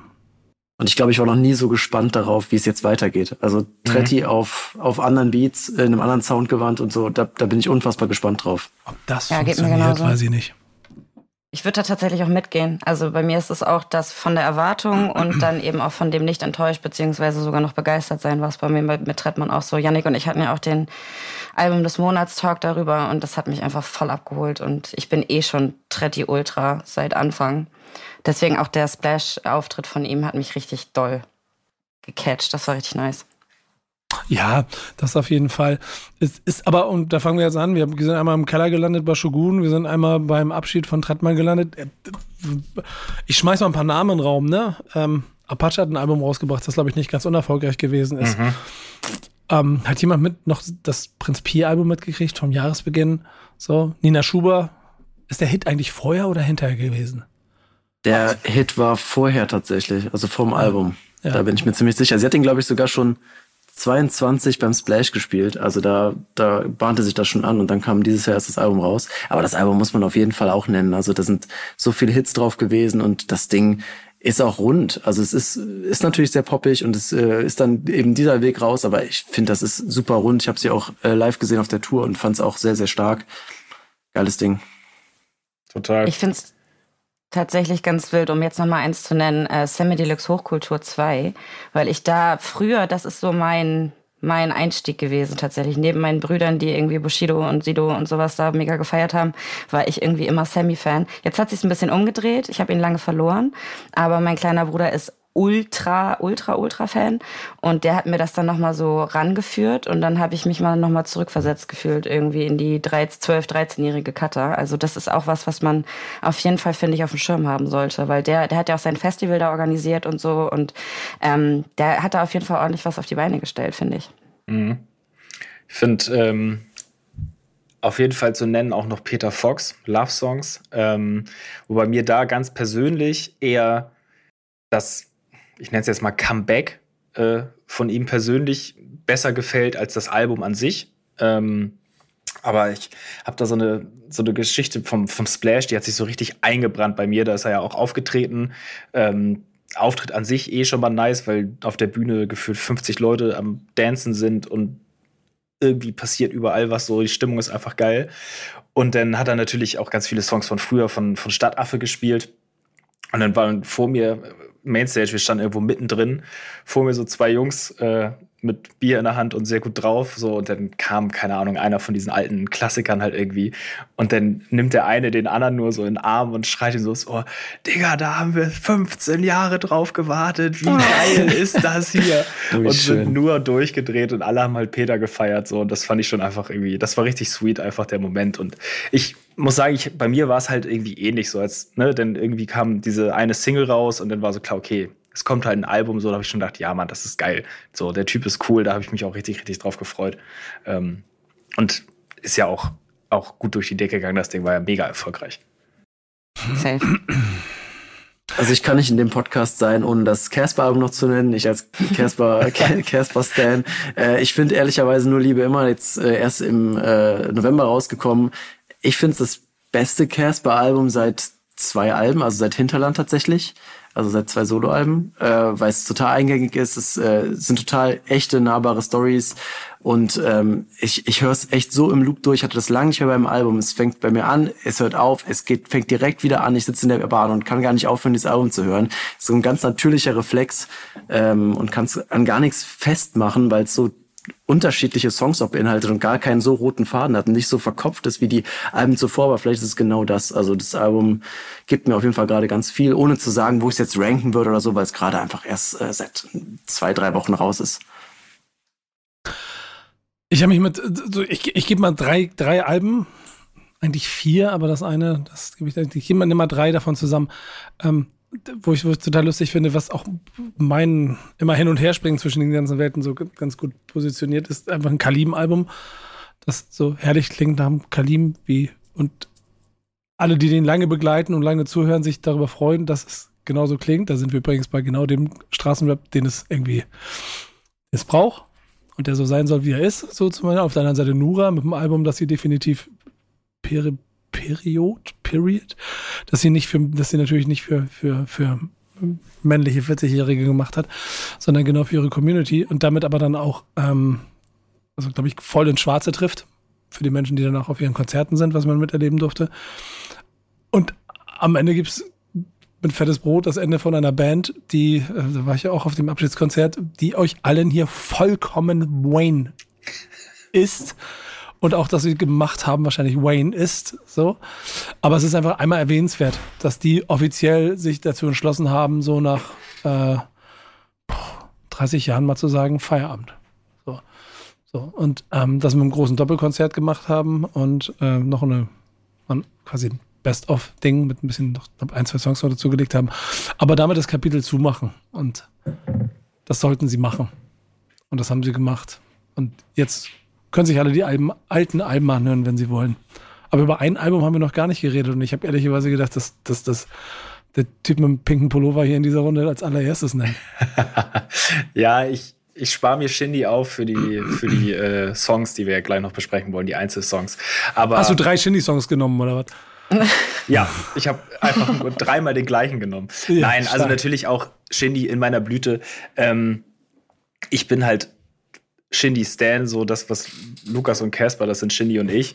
Ähm, ich fand ehrlich gesagt auch so, glaube ich, wie viele da draußen, dass Shindy das dieses Jahr, nicht nur dieses, auch die letzten Jahre so ein bisschen übertrieben hat mit seiner, mit seiner Rolle, dieses, ähm, ne, dieses Ich stehe über allem und ja, das ist einfach so ein bisschen zu lang, denn hier noch mal was abgesagt, da was verschoben und so und irgendwie war das so ein Punkt, wie ich dachte, ach nee, komm, so bring doch einfach Mucke jetzt bitte raus, irgendwie so. Ähm, und dann ist dieses Album gekommen und ich fand es gar nicht so krass, wie ich eigentlich gedacht hätte, weil ich eigentlich von Shindy alles irgendwie wegfeier. Ähm, dann aber dieses Album bei mir so ein richtig so ein klassischer Grower war. So, dann habe ich das einmal gehört, dann habe ich es zweimal gehört, dreimal gehört und jetzt höre ich es halt immer noch. So, und da stellt sich bei mir so ein ähnlicher Effekt ein, was ich über dieses Trettmann-Album gesagt habe. So, ähm, dass ich finde, dass neun von zehn Shindy-Songs, die rauskommen, auch wenn es so einzelne Singles sind, einfach irgendwie, klar, Fanboy, aber ein Stück, Stück geiler sind als der Deutschrap-Durchschnitt, der so rauskommt. So, was die Produktion angeht, was seine Lyrics angeht, was die Herangehensweise angeht. So, das ist ein bisschen dieses, was wir vorhin auch besprochen haben, dieser Hip-Hop-Kern. Dieser Typ ist halt 100% Hip-Hop durch und durch. So, das ist halt ein Nerd. Und ich finde, das, das merkst du in seiner Musik einfach. Und das ist auch das, was ich daran so feier. Punkt. Das ist noch eine kleine Auswahl. Und wir haben hier bewusst in diesem Format jetzt nicht versucht, irgendwelche Bestlisten zu erstellen. Oder der Vollständigkeit halber alle mit unterzubringen, denn das ist nicht möglich. So, und es gibt jetzt, wenn ihr das hört, vielleicht den einen oder anderen, von dem er sagt, was, wieso haben sie das nicht genannt? Das war ja viel krasser. Das T9-Album ist das beste Album des Jahres, was letzte Woche rausgekommen ist und Bad Moms J vergessen und was weiß ich. Und genau das ist aber ehrlicherweise das, worüber wir hier quasi jetzt schon über eine Stunde gesprochen haben. Diese Vielfalt führt dazu, dass jeder da draußen seine Top findet und ich glaube, es immer schwieriger wird, sich auf irgendetwas in der Mitte zu einigen. Da sind im Zweifel die Highlights vielleicht sogar eher das, worauf man sich einigen kann, als die musikalischen Alben, die die Künstler gemacht gemacht haben. Denn wir haben hier in der Runde schon so ein bisschen gehabt. Ich glaube, wir haben alle den Otto Walkes Auftritt auf Splash mitgekriegt. Das heißt, wir haben alle ein bisschen drüber gesprochen. Es ist aber nicht eins der Highlights, das ihr ausgewählt habt, ne? Oder? Alle schütteln den Kopf. Was, komm, Kada, fang du mal an. Was ist dein, was dein Highlight des Jahres 2023 gewesen? Also ich finde es erstmal schön, dass ich mich erst nicht entscheiden konnte, weil ich tatsächlich dieses Jahr ein paar Highlights hatte und das ist ja schon mal eine schöne Aussage. Ähm, aber ich habe mich tatsächlich fürs Reeperbahn Festival entschieden, weil das das erste Mal für mich war, dass ich da war, was irgendwie echt komisch ist, weil ich ja in der Nähe von Hamburg wohne, aber nicht nur da war, sondern auch ein bisschen ähm, szenisch da war und da war ich mit Janne ganz viel unterwegs und ich fand es einfach total genial zu sehen, äh, wie viel Rap da auch vertreten war dieses Jahr und das ist ja eigentlich eine komplette breitstark irgendwie durch die musikalische äh, Szene, aber wie viel man da auch irgendwie mitnehmen konnte. So dann der auf der Spontanauftritt von Paula zum Beispiel oder ähm, dann auch diese 3D-Geschichte, die sie dann auch irgendwie gemacht hat, aber auch einfach dann der der Auftritt von Tour in dem er halt drei seiner Songs fürs kommende Album irgendwie angekündigt hat. Das waren viele, viele kleine Highlights, aber zusammengefasst eben das Reeperbahn Festival, weil ich es auch so geil finde, wie man sich da untereinander connecten kann und irgendwie über vier Tage da eine richtig gute Zeit miteinander hat. Ähm, das war wirklich, glaube ich, tatsächlich dieses Jahr mein absolutes Highlight und das möchte ich gerne die nächsten Jahre wieder machen und äh, da hoffentlich dann immer noch genauso viel Deutschrap präsent sehen und irgendwie kennenlernen und mich mit Leuten drüber unterhalten. Ja, also ich war ja mit dir zusammen unterwegs. Ich fand auch, das waren echt sehr, sehr coole Tage. Ähm, ich persönlich fand es sehr schön zu sehen. Wir haben ja wieder mit Backspin zwei Panels da organisiert, äh, die Johanna ja für uns äh, wunderbar wegmoderiert hat in Nikos Abwesenheit. Und das war für mich eigentlich so das Schönste, so dass du denn, klar, du bereitest das vor, machst dir Gedanken, so, und dann laufen diese Talks gut, alle sind zufrieden, Leute auf der Bühne, Leute vor der Bühne und es ist einfach so ein bisschen, was du eben auch schon gesagt hast, Katha, so du triffst dich da halt so szeneintern mit so Leuten und das sind halt einfach alles, alles richtig gute Menschen. So, das macht richtig Spaß mit denen, irgendwie die Themen da wegzudiskutieren, danach ein Bier zu trinken. So, das hat einfach, war einfach richtig, richtig schöne Tage. Ähm, ja, super, dass das so, so funktionierte. Das hat mich wirklich sehr gefreut. Ja, erzähl mir noch mehr jetzt davon, dass es cool war, dass ich nicht dabei gewesen bin. Also dafür ist aber ehrlicherweise, worüber ich mich drüber freue, dein Highlight des Jahres, die Überleitung nehme ich an, quasi etwas, wo ich dabei gewesen bin. Ne? Das heißt also quasi Zeit mit mir verbringen war Highlight für dich das Highlight des Jahres. Ja. Schon okay, Janik, ist in Ordnung. Nein, das, Nico, das kannst du dir gerne so hindrehen. Das, also mein Highlight ist die Tailfabrik 2023. Nicht wegen dir, Nico, tatsächlich, Ach, obwohl Digga. du da warst. Ähm, aber ich habe es ja vorhin auch schon mal so ein bisschen gesagt, dass ich jetzt sehr auf diesem Boom-Bap-Film bin. Und die Tailfabrik war für mich das erste Mal dieses Jahr. Ich kannte das vorher nur, nur vom Hören sagen. Und ich war einfach total beeindruckt von der Stimmung da vor Ort. Ähm, also musikalisch muss ich nicht weiter darüber reden. Habe ich irgendwie alles gefeiert, was da aufgetreten ist.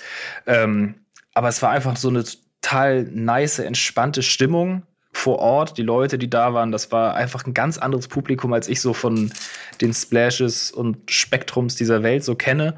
Ähm, es hat mich, ja, war einfach auch schön, irgendwie da zu sein, äh, mit den Leuten da abzuhängen, das so mitzukriegen. Auch natürlich, weil, ne, Nico, du hast es gesagt, wir waren da, wir haben gedreht im Vorfeld mit, den, mit dem Team von der Tape-Fabrik. So, das sind auch alles irgendwie Kai, Max, das sind so einfach so entspannte Leute, mit denen es irgendwie richtig Spaß macht, ähm, sich auszutauschen, Sachen auf die Beine zu stellen und dann auch wieder vor Ort zu sehen, dass es dann irgendwie alles geil funktioniert und alle Spaß an der Sache haben. Ähm, ja, war einfach ein richtig rundes Ding. Hat sehr, sehr viel Spaß gemacht und ich freue mich auch jetzt schon nächstes Jahr wieder hinzufahren.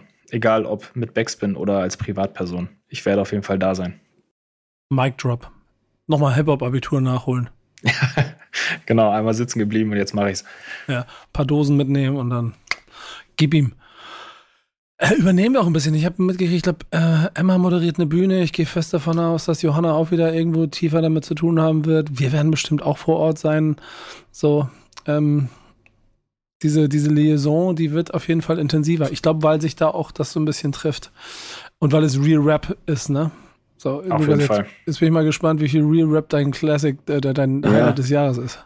Ja, gar nicht so. Also ihr habt gerade ganz viel was Connecten geredet. Ich bei meinem Highlight habe ich eher so disconnected mit mir selbst. Das war das Flash. äh, äh, aber nein, es war eine. Ich, ich hatte eine sehr sehr gute Zeit und habe ja gerade schon beschrieben, dass ich vorher ähm, ziemliche Sorge hatte, dass dass ich irgendwie nichts mehr in diesem Festival finde, weil für mich vor allem immer äh, die Menge wichtig war, die Leute, die da sind, ein gewisses Gefühl von von nach Hause kommen, auch wenn es sehr pathetisch klingt.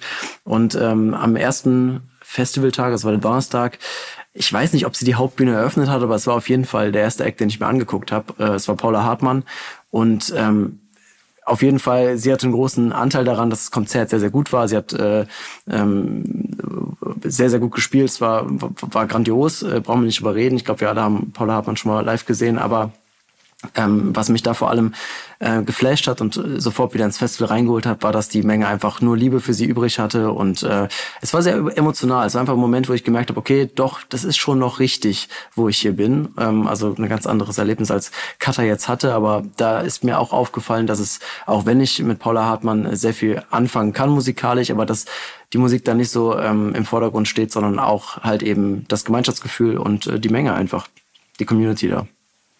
Dein Splash. Ich hatte bei dem Auftritt auch ganz Körpergänsehaut. Ich fand Aber das grandios. War vielleicht doch dein Splash auf eine gewisse Art und Weise, Kada. Leute, ihr habt mich falsch verstanden. Musikalisch war ich total begeistert. vielleicht wird es wieder dein Splash. auf dem Zeltplatz war halt nicht so Es mein. wurde einfach zu oft Friesenjung gespielt. So ja. ist es tatsächlich, ja. ja. Hm. Ich habe auch noch ein Highlight. Dein? Ja, genau. genau. Ich habe ich hab auch noch ein Highlight, den ich, den ich mitbringe. Und das ist ehrlicherweise, ähm, ich, ich, ich könnte spontan umswitchen und weil wir ja musikalisch sind, auch musikalisches Highlight liefern. Aber ich glaube, das will ich doch. Doch, ich habe ein musikalisches Highlight, so mache ich das. Ich habe ein musikalisches Highlight und bei diesem musikalischen Highlight war, du hast das, du hast das auch miterlebt, ähm, Yannick. Denn wir waren zweimal, also ich war zweimal dieses Jahr, äh, nee, ich war mehrfach dieses Jahr in New York, zweimal mit Team und habe zweimal verschiedene Produktionen gemacht. Bei der ersten warst du mit dabei und durftest auch mit in die Mott Haven High School in, mhm. in, in der South Bronx. Das hat nichts mit Deutschland zu tun, Leute, tut mir sehr leid. Aber es war ein musikalisches Highlight, weil ähm, ich das zweimal erleben durfte. Und ähm, ich habe beim zweiten Mal ohne dich, da war ich mit anderer Teamhälfte dabei, ähm, die Hip-Hop-Klasse. Das ist eine Hip-Hop-Klasse aus Hamburg, eine Schulklasse, die ähm, alles, alles Schüler sind, die quasi ihren, ihren Realschulabschluss machen wollen, die teilweise alle keine Schulabschlussempfehlung hatten, als sie in die Hip-Hop-Klasse reingekommen sind und dann über dieses Modul, du kannst wirklich deinen Abschluss in Hip-Hop machen, quasi ihren Weg gefunden haben. Warum musikalisches Highlight? Weil natürlich drin Leute, Kinder drin waren, Kids drin waren, Jugendliche drin waren, die gesagt haben, ich kann auch rappen.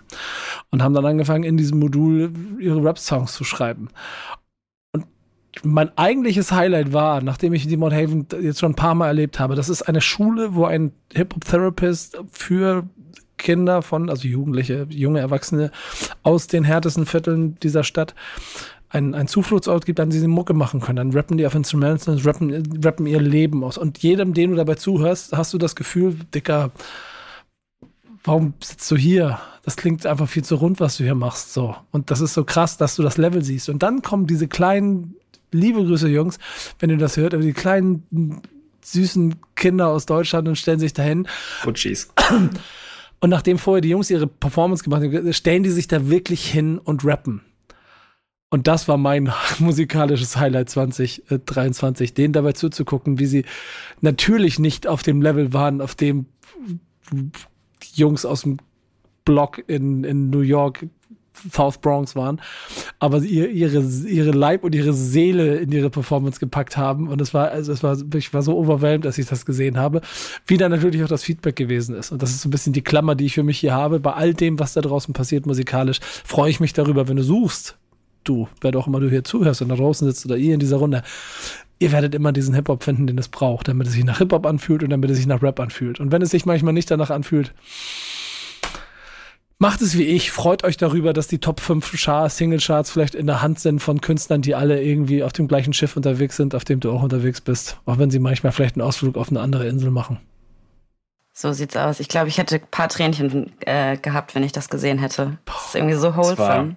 Also ich habe ja die das Aufeinandertreffen der, der, der Hip-Hop-Klasse aus Hamburg und der, der Mothaven-Klasse da nun nicht miterlebt. Ich war ja in Anführungsstrichen nur ähm, so in der Schule, als wir da für Back to Tape äh, gedreht haben. Aber das ist schon, diese Klasse, das ist schon ein sehr, sehr geiles Projekt. Und was Nico gesagt hat, so musikalisch, also jeder Song, den diese Ami-Kids, die sind 16, 17, 18, so das Alter, was die uns da vorgespielt haben. Du könntest jeden Song davon einfach bei uns in einer Playlist platzieren oder ganz klassisch gesagt im Radio spielen. Es würde nicht auffallen. Das ist wirklich absurd. Absurd, krass, was die ja. da nach Schulschluss in diesem Raum, so in wirklich in ihrer Freizeit, so äh, mit, mit ähm, JC, dem Lehrer, äh, was die da hinzimmern, das ist, das ist wirklich krass. Also wirklich ganz, ganz großer Respekt dafür. Und äh, ja, was Nico sagt, der Moment, das muss schon echt schön gewesen sein, wenn da die deutschen Kids dann auch äh, vor Ort sind. So, ähm, ja, schön, sehr schön. Mein kleiner Moment, äh, tut mir leid, Leute, dass das nicht ganz so viel mit äh, sonstigen Sachen zu tun hat, hängt aber ehrlicherweise auch damit wiederum zusammen, dass ich, ähm, glaube ich, Überfluss habe an Highlights, die so musikalisch stattgefunden haben in meiner Karriere, so dass es immer ein bisschen schwieriger ist, mich zu catchen und dann auch wirklich mich dazu zu kriegen, dass es mich triggert. Entschuldigung. Und trotzdem ähm, hat mich musikalisch dieses Jahr auch etwas getriggert. Und ich fange mal ganz kurz an, weil ich einfach diese Überleitung jetzt annehmen muss, denn ich habe in meinen Top 3 bin ich sehr glücklich darüber, dass ich äh, am Ende auch wieder jemanden dabei habe, der absolut unter dem Radar schwimmt, der immer noch, äh, glaube ich, dieser Song vierstellige Streaming-Zahlen hat. Ich habe was anderes gemacht. Janik hat gesagt, ich soll drei Songs zusammenstellen, die, die zu meinen drei Highlights gehören. Ich muss das aber nochmal machen demnächst, ne? Nächste Folge, glaube ich, ne? Ja, ja. Du hast eine zweite Chance sozusagen. habe ich mir diese Woche was überlegt. Ich habe drei Songs genommen, die alle von den Künstlern in kleinen Großbuchstaben geschrieben wurden und die zusammen vielleicht ein Outfit ergeben. Äh, das eine ist Tom Hanks mit Jogginganzug. Ne? Hört rein. Das ist ein Tom Hanks-Song. Das zweite ist Papke zusammen mit Chrome und der Song als Bauchtasche. Und der dritte ist Jig 21 aus Berlin mit Ghostface. Mehr sage ich dazu nicht, habe ich schon oft genug drüber gesprochen. Das sind meine drei Songs. Hört, euch, hört sie euch an und dann reden wir drüber. Meldet ich euch glaub. bei mir, wenn ihr Fragen habt. Ja, und alle, alle, die das, alle, die das hören, sehen das ja nicht, aber Nico sitzt genau in dem Outfit gerade vor der Kamera. ja, genau. Stark. Das sind ja, meine drei. Was habt ihr? Äh, ich kann ja mal weitermachen. Oder ja, ich kann weitermachen. Ja. Ich habe, ähm, es ist natürlich irgendwie absurd zu versuchen, in drei Songs ähm, 2023 zusammenzufassen. Äh, ich habe. Ach, echt? Ja, echt.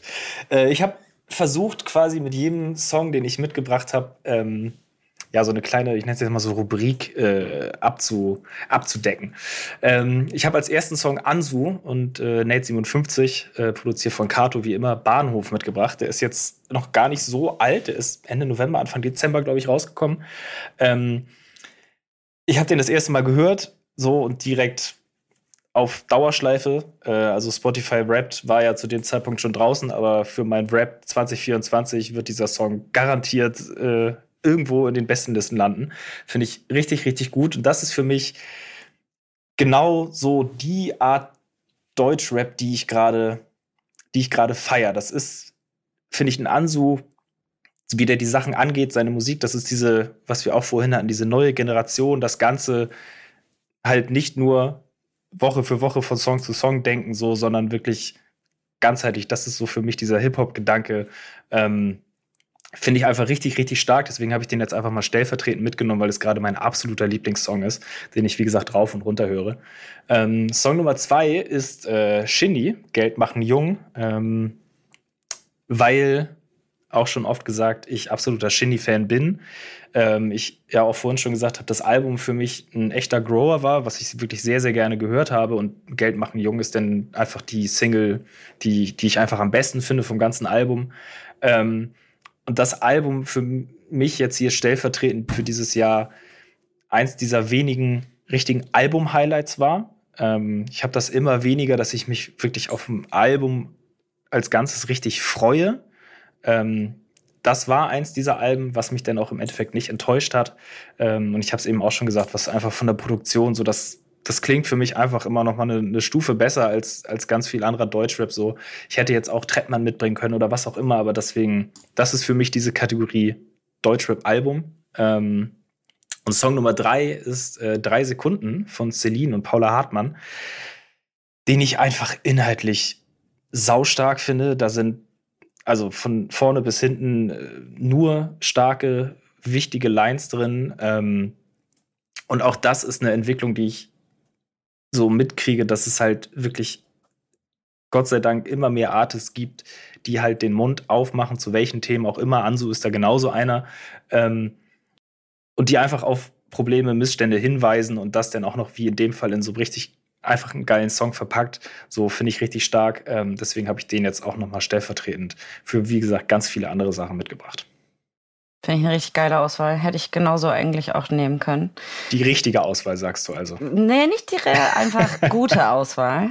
Wollen wir mal hier jetzt nicht, ne? Ich ja, bin ja, mit ja. meinen Songs schon auch sehr zufrieden. Bei ja, mir dann zeig mal, nur, was du kannst. Genau, mir ist nur aufgefallen, also ich habe als allererstes äh, den Künstler genommen, der mich dieses Jahr einfach aus den Schuhen, aus den Socken sonst wohin gefeuert hat. Und das ist Berg. Das ist ein aufstrebender Newcomer, den ich grandios finde. Den habe ich als Voract von äh, Schmidt gesehen. Und der haut mich einfach gerade mit allem, was er macht, äh, raus. Das ist halt eben ähnlich wie Paula Hartmann oder äh, Blumengarten oder so jemand, den man jetzt definitiv nicht klassisch in den Rap einordnet, der aber in dem Kosmos eben auch funktioniert. Jetzt letztens auch ein Feature ähm, mit äh, Rapcar gemacht zum Beispiel. Und der Song ist Rote Flaggen und der ist einfach für mich ähm, absoluter Top-Song äh, 23 gewesen. Der hat mich total mitgenommen. Der macht auch eine ganz äh, absurde Art und Weise ab und zu. Seine Stimme ist irgendwie ganz krass ausgebildeter Musiker und den möchte ich auf jeden Fall an der Stelle einmal nennen. Bin sehr, sehr, sehr gespannt, was mit dem noch passiert die nächsten äh, Monate und Jahre werde ich auf jeden Fall beobachten. Ähm, genau, und als zweiten Song ähm, habe ich Karussell von Stockmann, Crystal F und Serpentin genommen.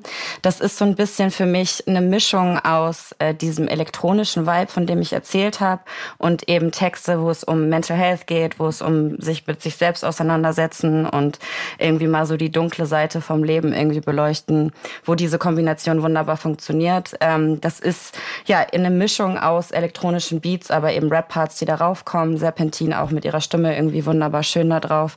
Und der hat mich ähm, ja auch sehr berührt. Und das ist aber ein Stück weit halt trotzdem ein Song, auf dem man irgendwie tanzen kann. Und das war, glaube ich, dieses Jahr so ein bisschen mein Vibe. Also ich habe sehr viel auf den Text gehört, ähm, wenn es ernster wurde, aber ich habe auch kein Problem damit, wenn da ein bisschen äh, ja, Partyline oder hier Partybeat sozusagen drunter liegt, damit man auch mal den Kopf ausmachen kann.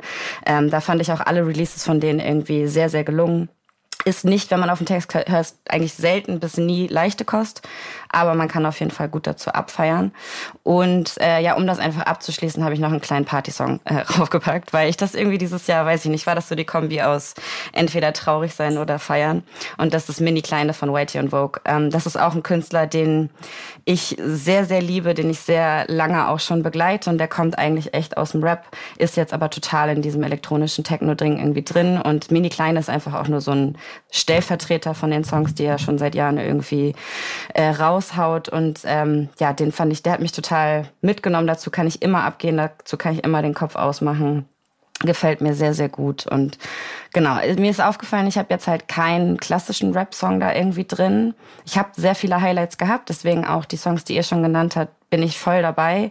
Aber ich muss ehrlich sagen, ich war dieses Jahr wirklich entweder traurig oder abgefeiert. Und deswegen sind das, glaube ich, so die äh, besten Representer-Songs für mich gewesen. Also du Sehr hast schön. mich auf jeden Fall richtig überzeugt, Katha, weil ich habe äh, mir Berg gerade eben zum ersten Mal angehört, weil du ah. den Song hier äh, aufgelistet hast. Ich hatte es nicht auf dem Schirm. Ich bin äh, äh, manchmal so ein bisschen bisschen raus und habe da so meine blinden Flecke. Aber äh, großartig ist ja wirklich krass, was der für eine Spin äh, Stimmbreite hat. Also ich irgendwie da ist Gefühl von Jan Delay bis Henning May alles auf einem Song dabei. Das ist komplett krass. Der also, ist 18. Äh, das ist so insane. Das ist so krank, heftig. was der da alles steht. Also ja. Ja, also äh, da kann ich, da kann ich nicht mithalten, was meine Songs angeht, aber ich, äh, ich hau sie trotzdem raus. Äh, ich habe auf jeden Fall ähm, einen Song von einem Album genommen, was ich ähm, bei den Alben gerade eben gar nicht äh, bewusst aufgelistet habe, äh, sondern ähm, ja, dass ich mir dafür aufbewahren wollte, nämlich äh, das Outro vom Album Wunderbare Welt von Fettoni mit dem Taxi in die Therapie heißt der Song und äh, das ist ein sehr selbstreflexiver Song, äh, den ich ja sehr gut für mich nutzen konnte. Jetzt äh, nicht Thema Therapie, ich will jetzt keine großen persönlichen Stories aufmachen, aber es geht sehr viel darum, äh, aus aus irgendwelchen Niederschlägen oder ja Krisen zu lernen und äh, einen positiven Kopf zu behalten und ähm, ja, ähm, das Leben so zu nehmen, wie es kommt. Das, hat, das ist sehr simpel, aber es hat mich auf jeden Fall das ganze Jahr über äh, begleitet. Ich bin immer wieder zurück dazu gekehrt und ich mag den Song sehr gerne. Es äh, hat auch einen sehr entspannten Beat von Dexter. Mag ich, kann ich auf jeden Fall nur empfehlen und ein guter Abschluss für, wie ich finde, ein sehr gutes Album. Ähm, dann musste ich natürlich einen Casper-Song draufnehmen, das Intro vom äh, Nur Liebe immer Album, ähm, der eigentlich voll rausfällt aus dem Album, ähm, weil er ja sehr sehr rappig ist. Das Album eigentlich eher sehr melodisch und ganz anders als als Casper so auf seinen letzten Alben gezeigt hat. Ähm, äh, und er erzählt da auch sehr viel über sein eigenes Leben, Stories, die man auch bei Hin zur Sonne schon gehört hat. Aber das ist gar nicht so der Punkt, weswegen ich den Song ausgewählt habe, sondern ähm, der Song bricht gegen Ende und äh, holt so die Zuhörer ins ähm, ja, in die Realität, in, in seine aktuelle Zeit. Und ähm, er ja, teasert da seine Stadionshow an. Und ich habe dieses Video gesehen, ich weiß noch genau, als ich zum ersten Mal geguckt habe. Und dann kam dieser Bruch, er steht im Bielefelder Stadion in der Schüko Arena und äh, ja, blickt so ein bisschen auf seine Karriere zurück und äh, freut sich auf dieses Konzert. Und äh, ja, ich hab, ich freue mich unfassbar drauf, äh, habe auch Karten dafür. Das wird eine gute Sache und deswegen habe ich diesen Song ausgewählt. Und der dritte, der bezieht sich auf meine Geburtsstadt und äh, ich bin sehr froh, dass äh, Mönchengladbach, äh, wir haben nicht viel in dieser Stadt, aber wir haben jetzt endlich eine Hymne äh, und zwar Gladbach von dem äh, Rapper Flipper. Ähm, äh, sollte man sich mal anhören, der Typ ist cool, ähm, macht, macht einen richtig gute Laune-Sound, ohne dabei irgendwie auf düstere und sozialkritische Themen teilweise auch zu, zu äh, ja, verzichten. So ist das auch bei dem ähm, Gladbach-Song. Ähm, Hässlich EP, da ist der drauf, kann man sich auf jeden Fall mal anhören. Ähm, ist ein guter Song und endlich auch mal eine Hymne für meine Heimatstadt. Also für alle Gladbacher, gebt euch das, wenn ihr nach, äh, nach Hause fahrt über Weihnachten. Es ist besser als Last Christmas. Schöner Vergleich. Ähm, aber danke für die Auswahl und ich bin da überall ein bisschen so durchgestromert und ein paar Sachen sind auf jeden Fall sehr weit weg von mir. Ähm, so ein paar mag ich auch vorher schon gerne. Ich habe bewusst bei meinen drei Songs mich auf ein Genre beschränkt, habe aber für die, die nächste Folge äh, den Kessel Buntes mitgebracht. Und da bin ich mal gespannt, was dann die Runde dazu sagen wird. Janik, heute hast du auf jeden Fall eine sehr gute zusammengestellt. Kada, Lukas, das war äh, also für mich ein richtig schöner Ausflug durch das Jahr. Ich hoffe, ihr hattet auch viel Spaß, aber vielen, vielen Dank, dass ihr dabei gewesen seid. Danke für die Einladung. War eine große Freude. Ja, Janik, Job gemacht, gefällt mir. Ich glaube, wir haben doch ein ganz, gut, ganz okayes Team, oder? Ja, genau. Und, und, und ganz okayen Head of Content, der das hier ganz gut hinkriegt. Ich bin gespannt, was wir nächste Woche machen. Wenn das dann rauskommt, äh, habt ihr schon die, die Weihnachts-, quasi die, die, die, die Heiligabendzeit. Das ist schon mitten in Weihnachten drin, drinne. Also werdet ihr da so ein bisschen äh, von uns noch entertained drumherum. Ich hoffe, ihr werdet viel Spaß daran haben. Janik, da werden wir dann mehr über den Blick aufs Ganze sprechen, ne? Genau. Da gucken wir uns mal an, was die die Szene, was die Industrie so getrieben hat, das Jahr über. Ja. Das machen wir nächste Woche. Bis dahin macht euch ein paar schöne ruhige Tage, besinnliche Weihnachten oder wie ihr das auch immer feiert. Habt eine schöne Zeit mit euren Liebsten. Ähm, wir hatten welche von unseren Liebsten hier mit dabei. Das war der Backspin Stammtisch. Bis nächste Woche. Tschüss. Stammtischmodus, jetzt wird laut diskutiert. Auf dem Stammtisch, Stammtisch, wer dabei bleibt, amtlich. Stammtischphase. Denn heute brechen sie noch Stammtisch verholen. Ich heule mich an meinem Stammtisch aus. Backspin. Backspin. Backspin. Backspin.